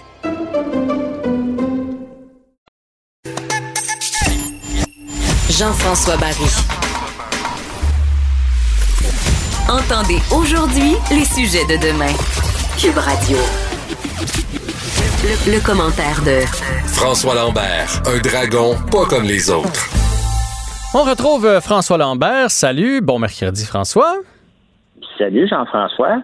Tu voulais faire un petit retour sur ta chronique d'hier à propos des, euh, des érablières, des cabanes à sucre, des producteurs et de leurs euh, demandes. là. Hier, on a parlé de ça, ça venait de sortir, demande de subvention du gouvernement puisqu'ils ont perdu la saison des sucres cette année. Oui, ben, je suis obligé de t'en parler parce que ça fait longtemps que je me suis pas fait brasser comme ça. Ah ouais, hein? C'est la preuve que Cube est écouté. Euh, T'as reçu des, des courriels, t'as reçu des appels? J'ai reçu des courriels, j'ai reçu des appels. Les gens sont déçus de ma position.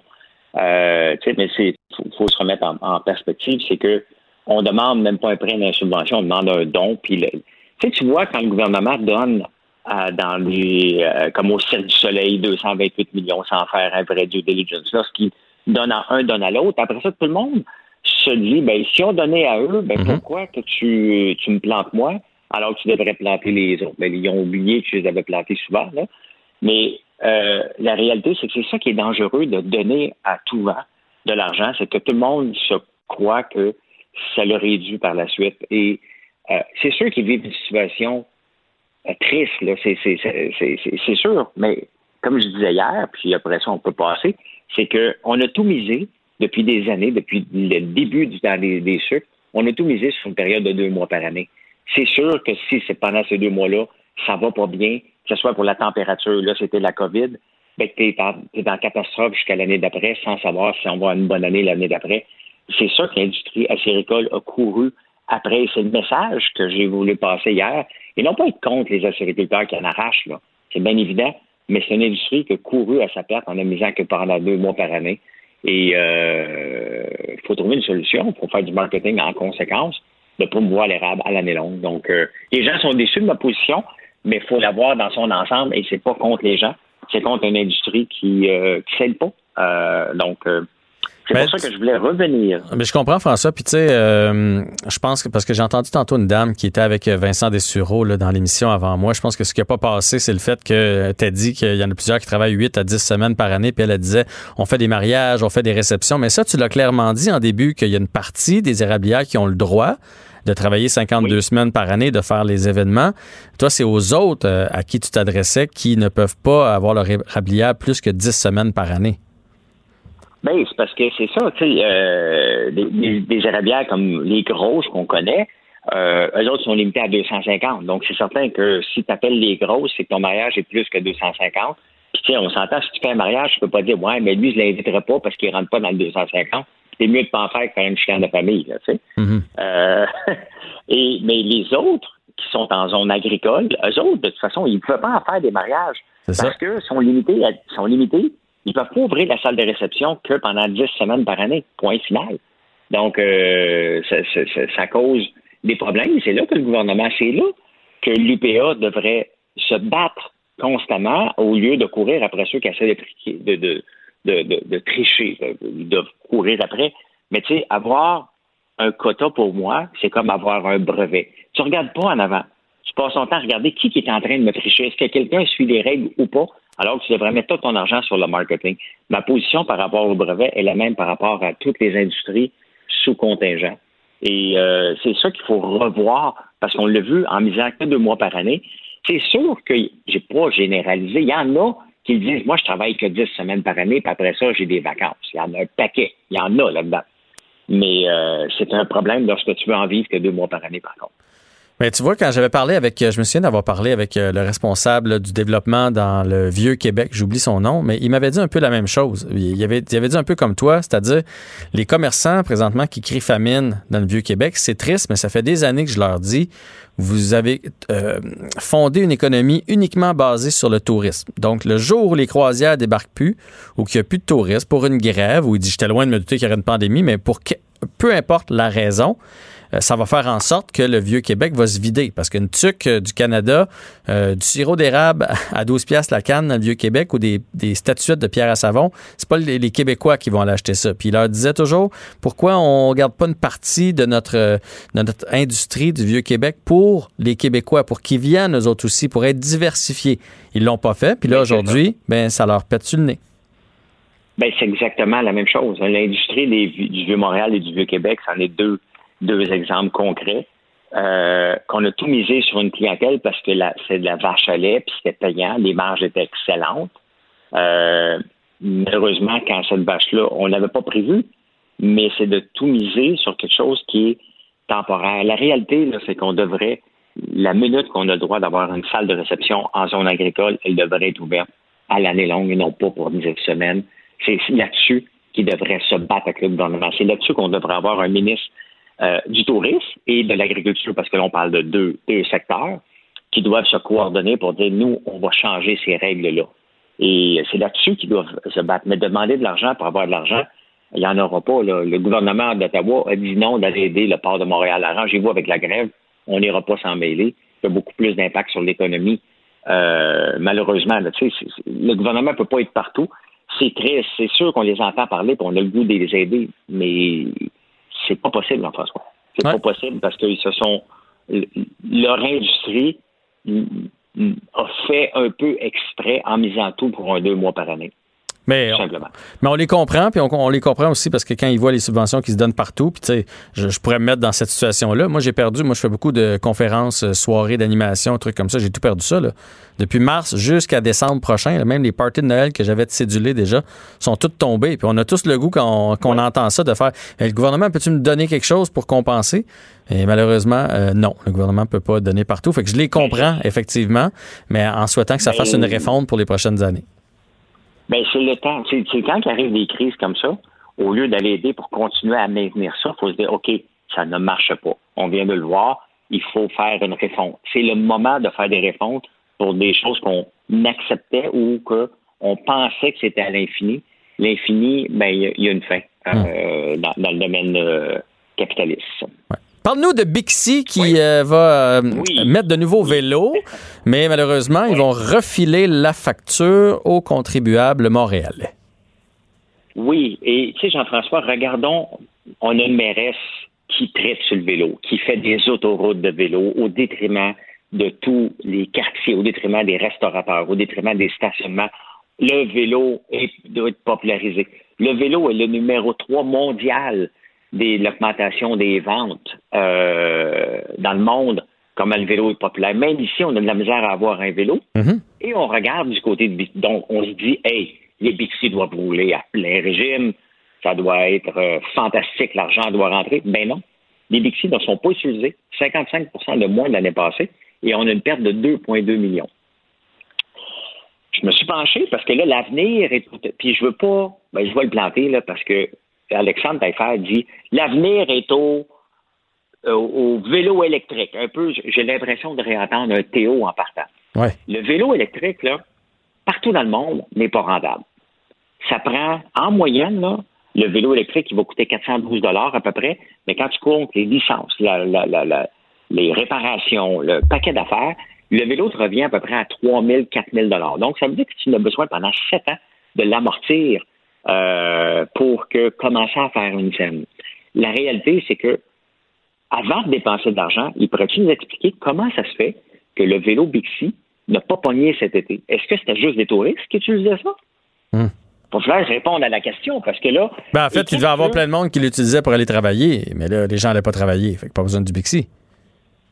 Ben, peut-être, euh, mais ça pose un problème. Si les gens ne l'utilisent pas, ils l'utiliseront pas plus parce qu'il est électrique. Mais non. Et il y avait des compagnies comme Uber qui sont là-dedans. Il y a Lyft qui est là-dedans avec Bird, avec le scooter. Ces entreprises-là sont déficitaires. Mais qu'est-ce que une ville comme Montréal, qui a déjà fait faillite avec Bixi une première fois, euh, fait dans le développement d'un commerce? Parce que c'est ça qu'on parle. là. On, on développe une industrie qui va coûter cher. Le sharing business là, à la Uber, que ce soit avec le taxi, avec euh, à peu près tout, il n'y a pas une scène à faire avec ça. Uber perd de l'argent depuis ses débuts la bourse, perd des milliards par trimestre. Et la Ville de Montréal pense un jour rentabiliser ça, ou au pire, offrir un service décent à combien de millions? Je suis totalement contre qu'on continue à financer ça. On aurait dû faire de l'argent cet été, il aurait dû avoir des promotions, il aurait dû, on aurait dû tabler si on voyait que 55% de moins d'utilisation des Bixi, on aurait dû mettre la pédale au fond, étant donné que Montréal est une ville de vélo, c'est ce qu'on veut avoir, et on perd de l'argent, 2,2 millions qu'on vient de perdre. On va augmenter les tarifs pour le, le- le- le vélo électrique, alors qu'on a foutu dehors Jump, la compétition. Euh, Mais peut-être qu'on se dit qu'ils ont, peut-être eu des études comme quoi les gens l'utilisent pas parce qu'ils sont découragés. C'est pas tout le monde qui est en forme là, pour faire du vélo. Puis là, ils font Hey, si je pars de l'est de la ville, me rendre au centre-ville, puis je suis pas assez en forme pour faire ça. Alors que s'il est électrique, on comprend qu'il va fonctionner un petit peu par lui-même. Donc, on va sauver notre propre énergie. Ça va peut-être encourager les gens à le faire. Oui, mais tu sais, ça, on appelle ça les early adopters. Et les early adopters, dans toutes les technologies, sont souvent pas ceux qui vont être là pour faire de l'argent éventuellement. On re- regarde dans la technologie qui étaient les early adopters dans le dans la- la recherche, c'était euh, Yahoo, euh, Alta Vista. Il n'existe plus aujourd'hui, c'est Google qui a pris le relais. Mhm. Les deuxièmes sont toujours ceux qui vont en bénéficier parce qu'ils vont regarder les erreurs que les autres vont faire. Des erreurs en affaires, ça prend à peu près trois ans. Pendant trois ans, là, tu tâtonnes, tu essaies de trouver ton marché. Et c'est la ville de Montréal qui va faire ça avec notre argent, en misant énormément sur le vélo électrique, alors qu'on ne sait pas mondialement s'il y a un marché pour ça. Euh, Uber ne le sait pas, puis ils mettent des milliards là-dedans. Lyft ne le sait pas, et d'autres compagnies.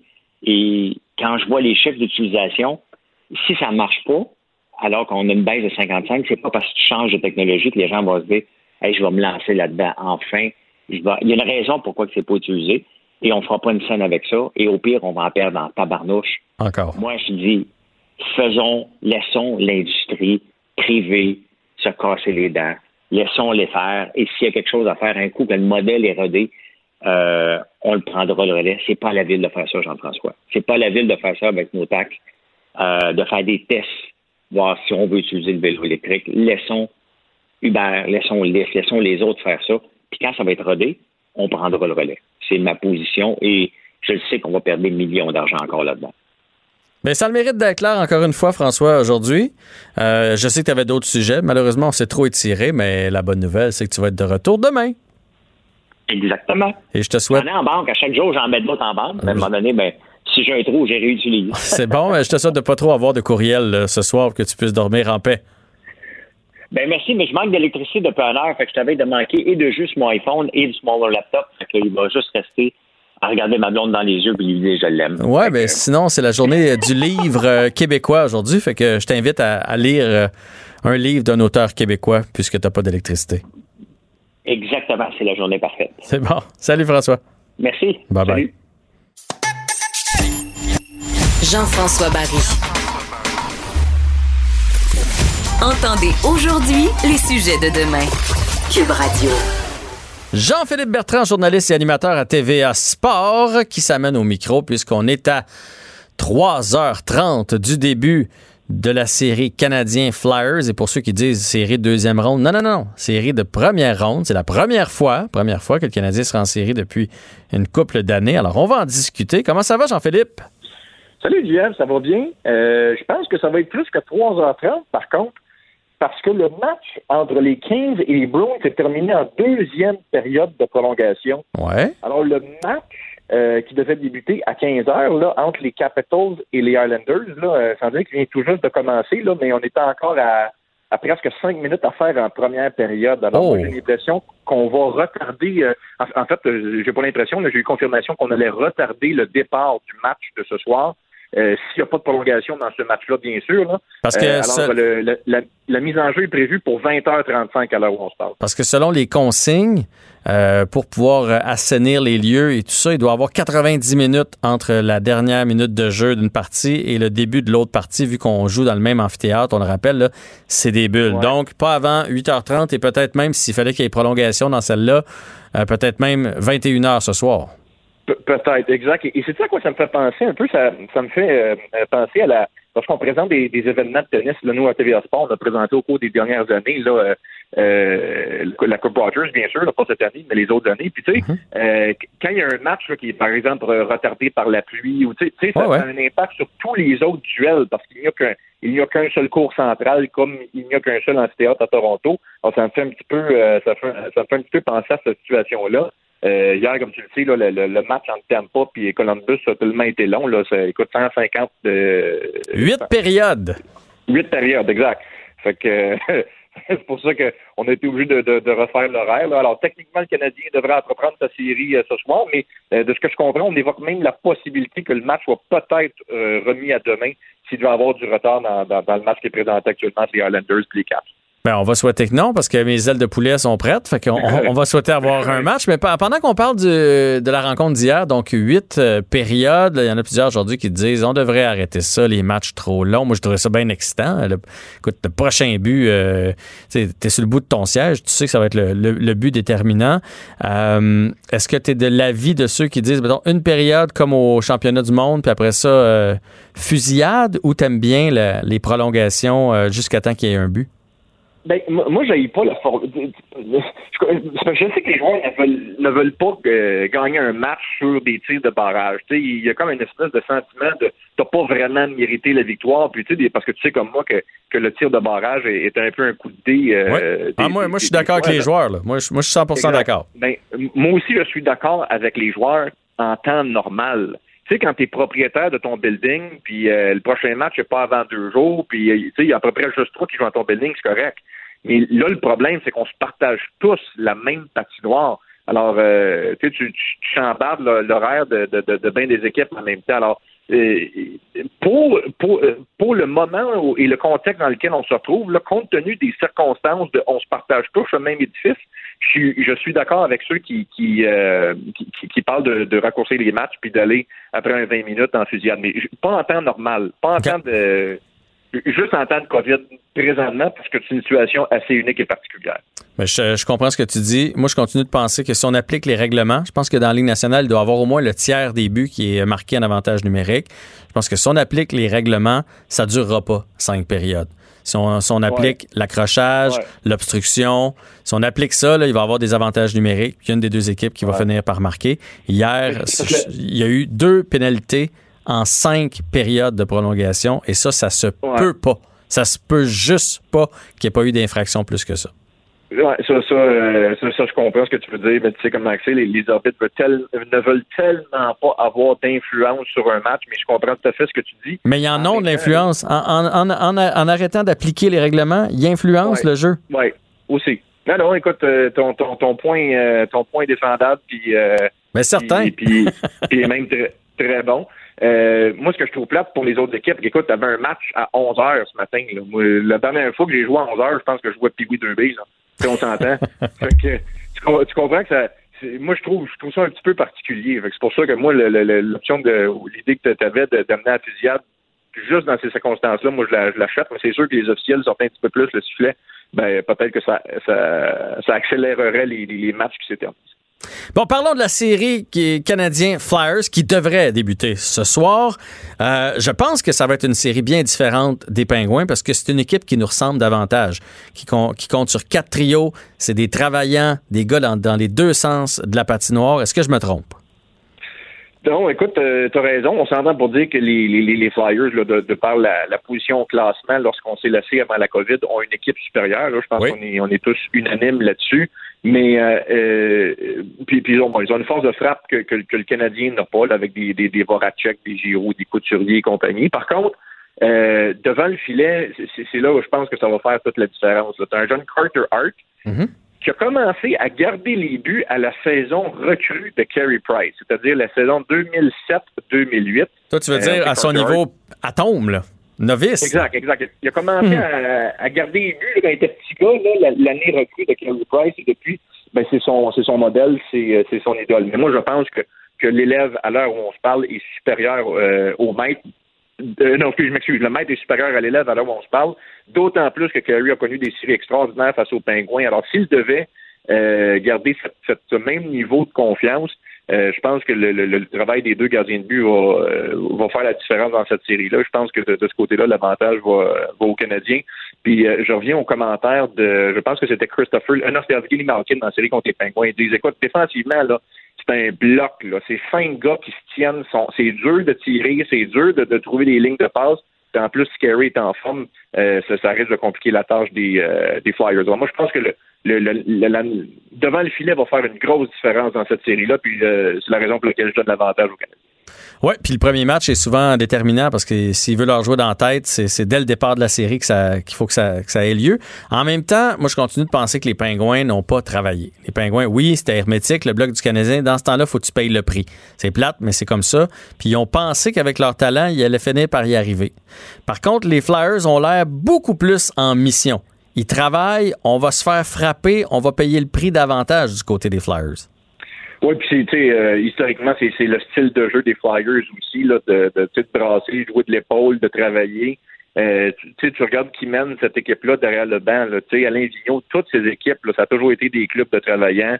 Michel Terrien aussi. Donc, effectivement, ça va être, euh, ça, ça va peut-être être moins, euh, moins sexy, si tu me passes l'expression, que, que la série face aux Pingouins, mais euh, on va devoir travailler euh, deux fois plus fort pratiquement si on veut battre si on veut battre les, les, les Flyers. Écoute, il y a des, tu sais, il va y avoir des rivalités. Je te parle de, de, de, de Claude Julien d'un côté, de Michel Terrien de l'autre, d'Alain Vigneault.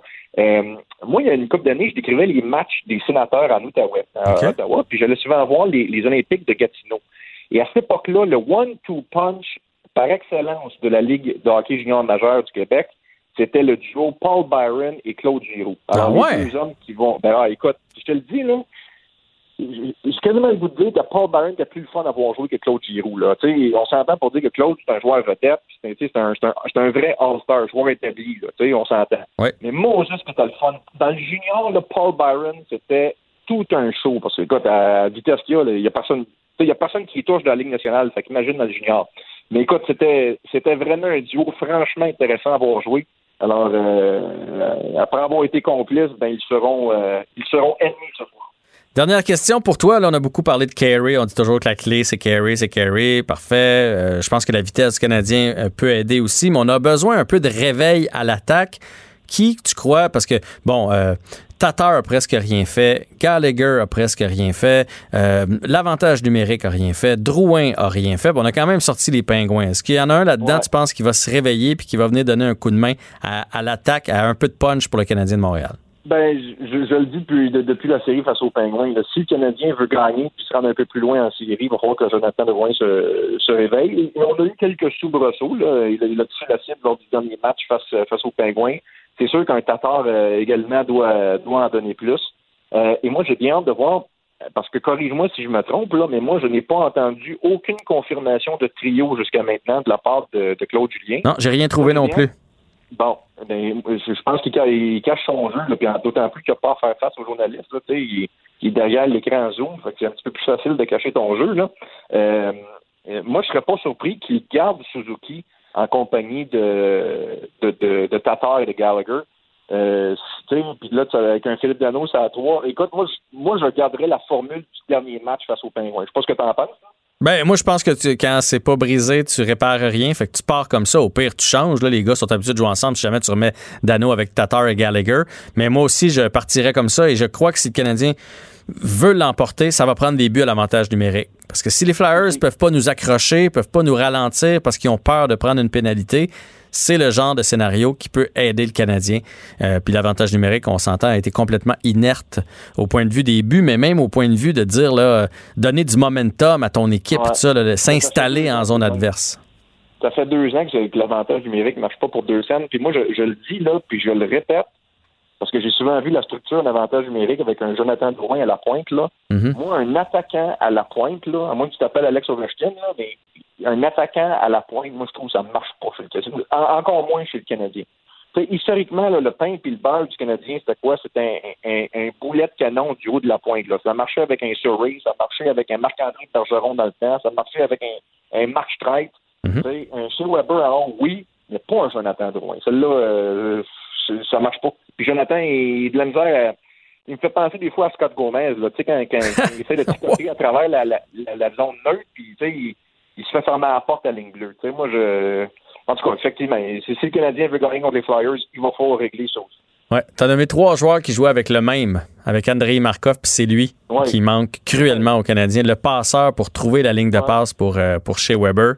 Fait qu'on va souhaiter que ça débloque à partir de ce soir et euh, ben, on vous invite à suivre ça là, probablement plus vers 20h35, comme tu nous disais en début de reportage. Exact. Yes, on se parle de bientôt, mon ami Duel. Ben, on se reparle certain. Jean-Philippe Bertrand, journaliste et animateur à TVA Sport. Grand merci d'avoir été avec nous aujourd'hui. Et euh, maintenant que le Canadien est en série et qu'on a plus euh, de chance d'avoir Alexis Lafrenière, ben, rangeons-nous en arrière de nos glorieux Go Abs Go. La Banque Q est reconnue pour faire valoir vos avoirs sans vous les prendre. Mais quand vous pensez à votre premier compte bancaire, tu sais, dans le temps à l'école, vous faisiez vos dépôts avec vos scènes dans la petite enveloppe. Hmm, C'était bien beau. Mais avec le temps, à ce compte-là vous a coûté des milliers de dollars en frais, puis vous ne faites pas une scène d'intérêt. Avec la banque Q, vous obtenez des intérêts élevés et aucun frais sur vos services bancaires courants. Autrement dit, ça fait pas mal plus de scènes dans votre enveloppe, ça. Banque Q, faites valoir vos avoirs. Visitez banqueq.ca pour en savoir plus. Pendant que votre attention est centrée sur vos urgences du matin, vos réunions d'affaires du midi, votre retour à la maison ou votre emploi du soir, celle de Desjardins Entreprises est centrée sur plus de 400 000 entreprises à toute heure du jour. Grâce à notre connaissance des secteurs d'activité et à notre accompagnement spécialisé, nous aidons les entrepreneurs à relever chaque défi pour qu'ils puissent rester centrés sur ce qui compte, le développement de leur entreprise.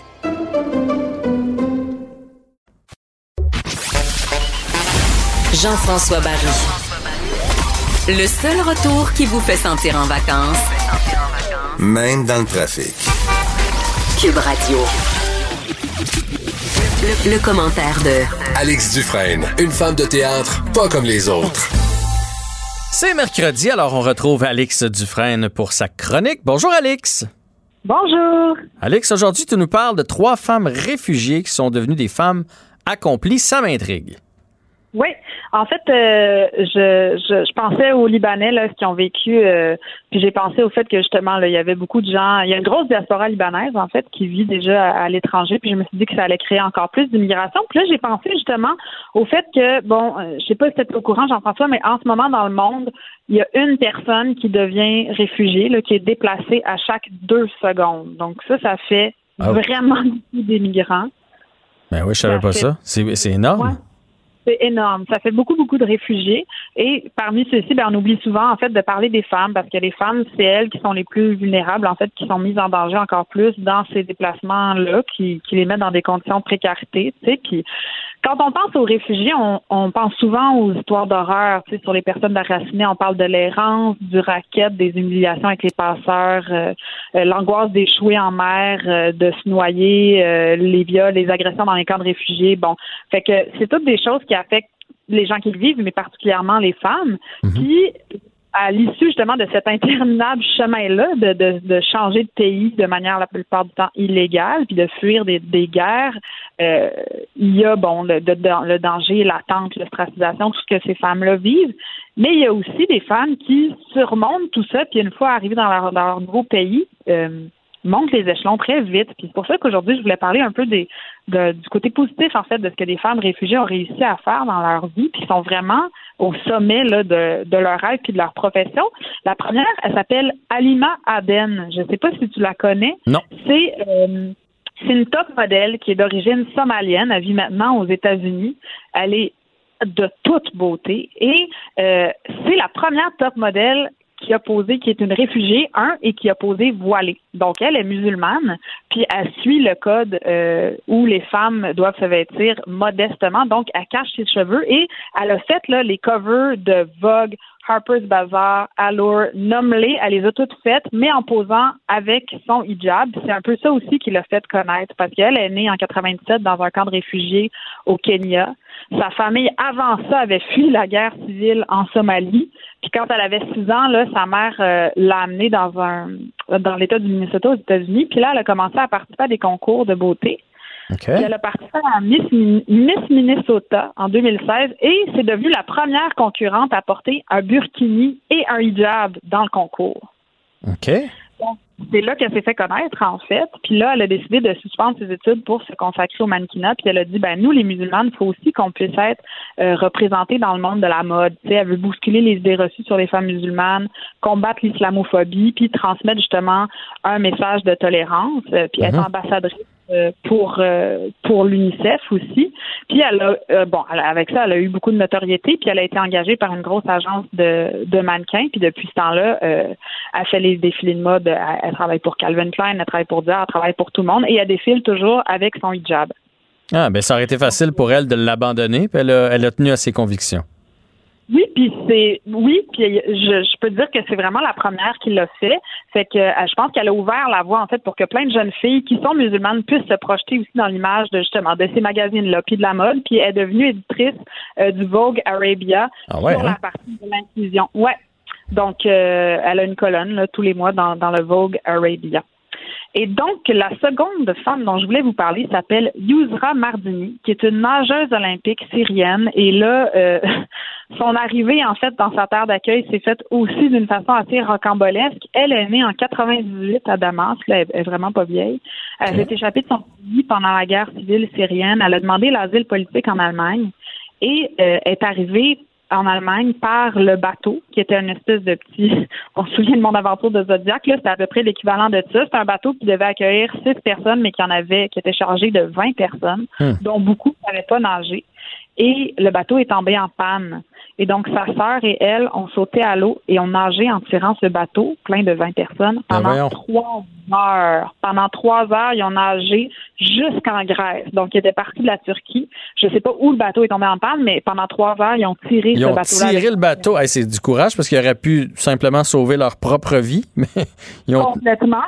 Donc, ils ont tiré ce bateau-là jusqu'en Grèce. Et je sais peut-être pas une grande surprise, mais aujourd'hui, euh, elle est athlète olympique. Elle a nagé pour l'or en 2016 aux Olympiques.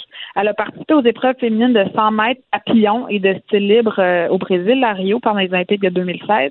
Et elle fait partie d'une équipe de 10 réfugiés qui participent aux Jeux olympiques. Là, ils avaient créé une, une- justement là, une équipe de réfugiés, donc qui représentaient pas un pays en particulier, mais justement qui représentaient euh, les gens déplacés. Là. Il y avait euh, une personne du Soudan, un marathonien d'Éthiopie, euh, deux athlètes de judo congolais, euh, puis un autre nageur syrien. Donc elle, elle faisait partie de cette équipe-là, puis elle disait je veux que tout le monde pense que les réfugiés sont des gens normaux qui ont eu leur pays d'origine et qui les ont perdus, non pas parce qu'ils voulaient s'enfuir et devenir des réfugiés, mais parce qu'ils ont des rêves et, dans leur vie et qu'ils ont dû partir. Donc, elle dit en quelque sorte, personne ne veut être un réfugié dans la vie, Ben c'est juste qu'on veut avoir vie meilleure puis aller au bout de nos rêves. Alors, c'est quand même assez impressionnant. Très inspirant.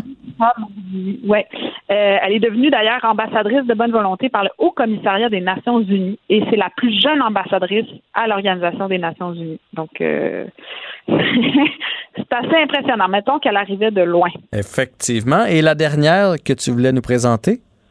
La dernière, je pense que vous la connaissez toutes, ou en tout cas, elle est pas mal plus connue euh, parce qu'elle fait de la musique, et c'est la rappeuse M.I.A., qui est une star, là, euh, le- littéralement, aux États-Unis, euh, qui s'appelle, par ailleurs, Matangi Maya, et là, attention, le nom de famille, Arul Pragasan, et donc, elle se surnomme M.I.A. Ouais. Et elle, elle vient, euh, c'est une réfugiée du Sri Lanka, elle est née en 75, et euh, bon, on la connaît aussi comme rappeuse, mais aussi euh, productrice, activiste, mannequin, styliste, euh, auteur, compositrice, interprète. Elle, fait vraiment, vraiment beaucoup de choses. Puis elle est arrivée à Londres euh, en 86 à l'âge de 11 ans. Elle fuyait la guerre civile avec sa mère, sa soeur, son frère. Puis son père, lui, il est resté là-bas pour militer en faveur de l'indépendance euh, de l'Ilam Tamil, qui est une région du Sri Lanka qui était revendiquée par une organisation indépendantiste. Et donc, ça mettait sa famille en danger. Et donc, ils ont dû, euh, ils ont dû émigrer. Et euh, en 2005, elle a sorti son premier disque sous le pseudonyme qu'on connaît aujourd'hui, M.I.A. Et ça s'appelle Arouleur et c'est le surnom de son père. Lui, justement, là, euh, faisait partie d'un mouvement révolutionnaire tamoul et qui est considéré comme un terroriste par le gouvernement. Donc, euh, c'est un peu son histoire qu'elle relate là. Elle a grandi ensuite en Angleterre, dans les HLM. Euh, elle souffre de racisme et elle s'est vraiment élevée justement avec le rap. Puis elle a réussi à reprendre le contrôle sur son histoire puis elle nous le présente euh, à travers sa musique. Eh ben écoute, donc, euh, euh, trois, belles histoires intéressantes, inspirantes. Merci de nous avoir ben, partagé ça. Honnêtement, les trois, je, je les connaissais pas. Fait que tu as fait ma culture aujourd'hui, Alex. Avec plaisir. Bonne journée. On se retrouve vendredi pour la dernière de la semaine. Oui, bye. Bye bye. Bon, ben, tout le monde, c'est la fin de l'émission. C'est un rendez-vous demain 15h. Profitez du soleil, profitez de votre belle soirée et peut-être du match du Canadien. Merci d'avoir été là et à demain. Cube Radio.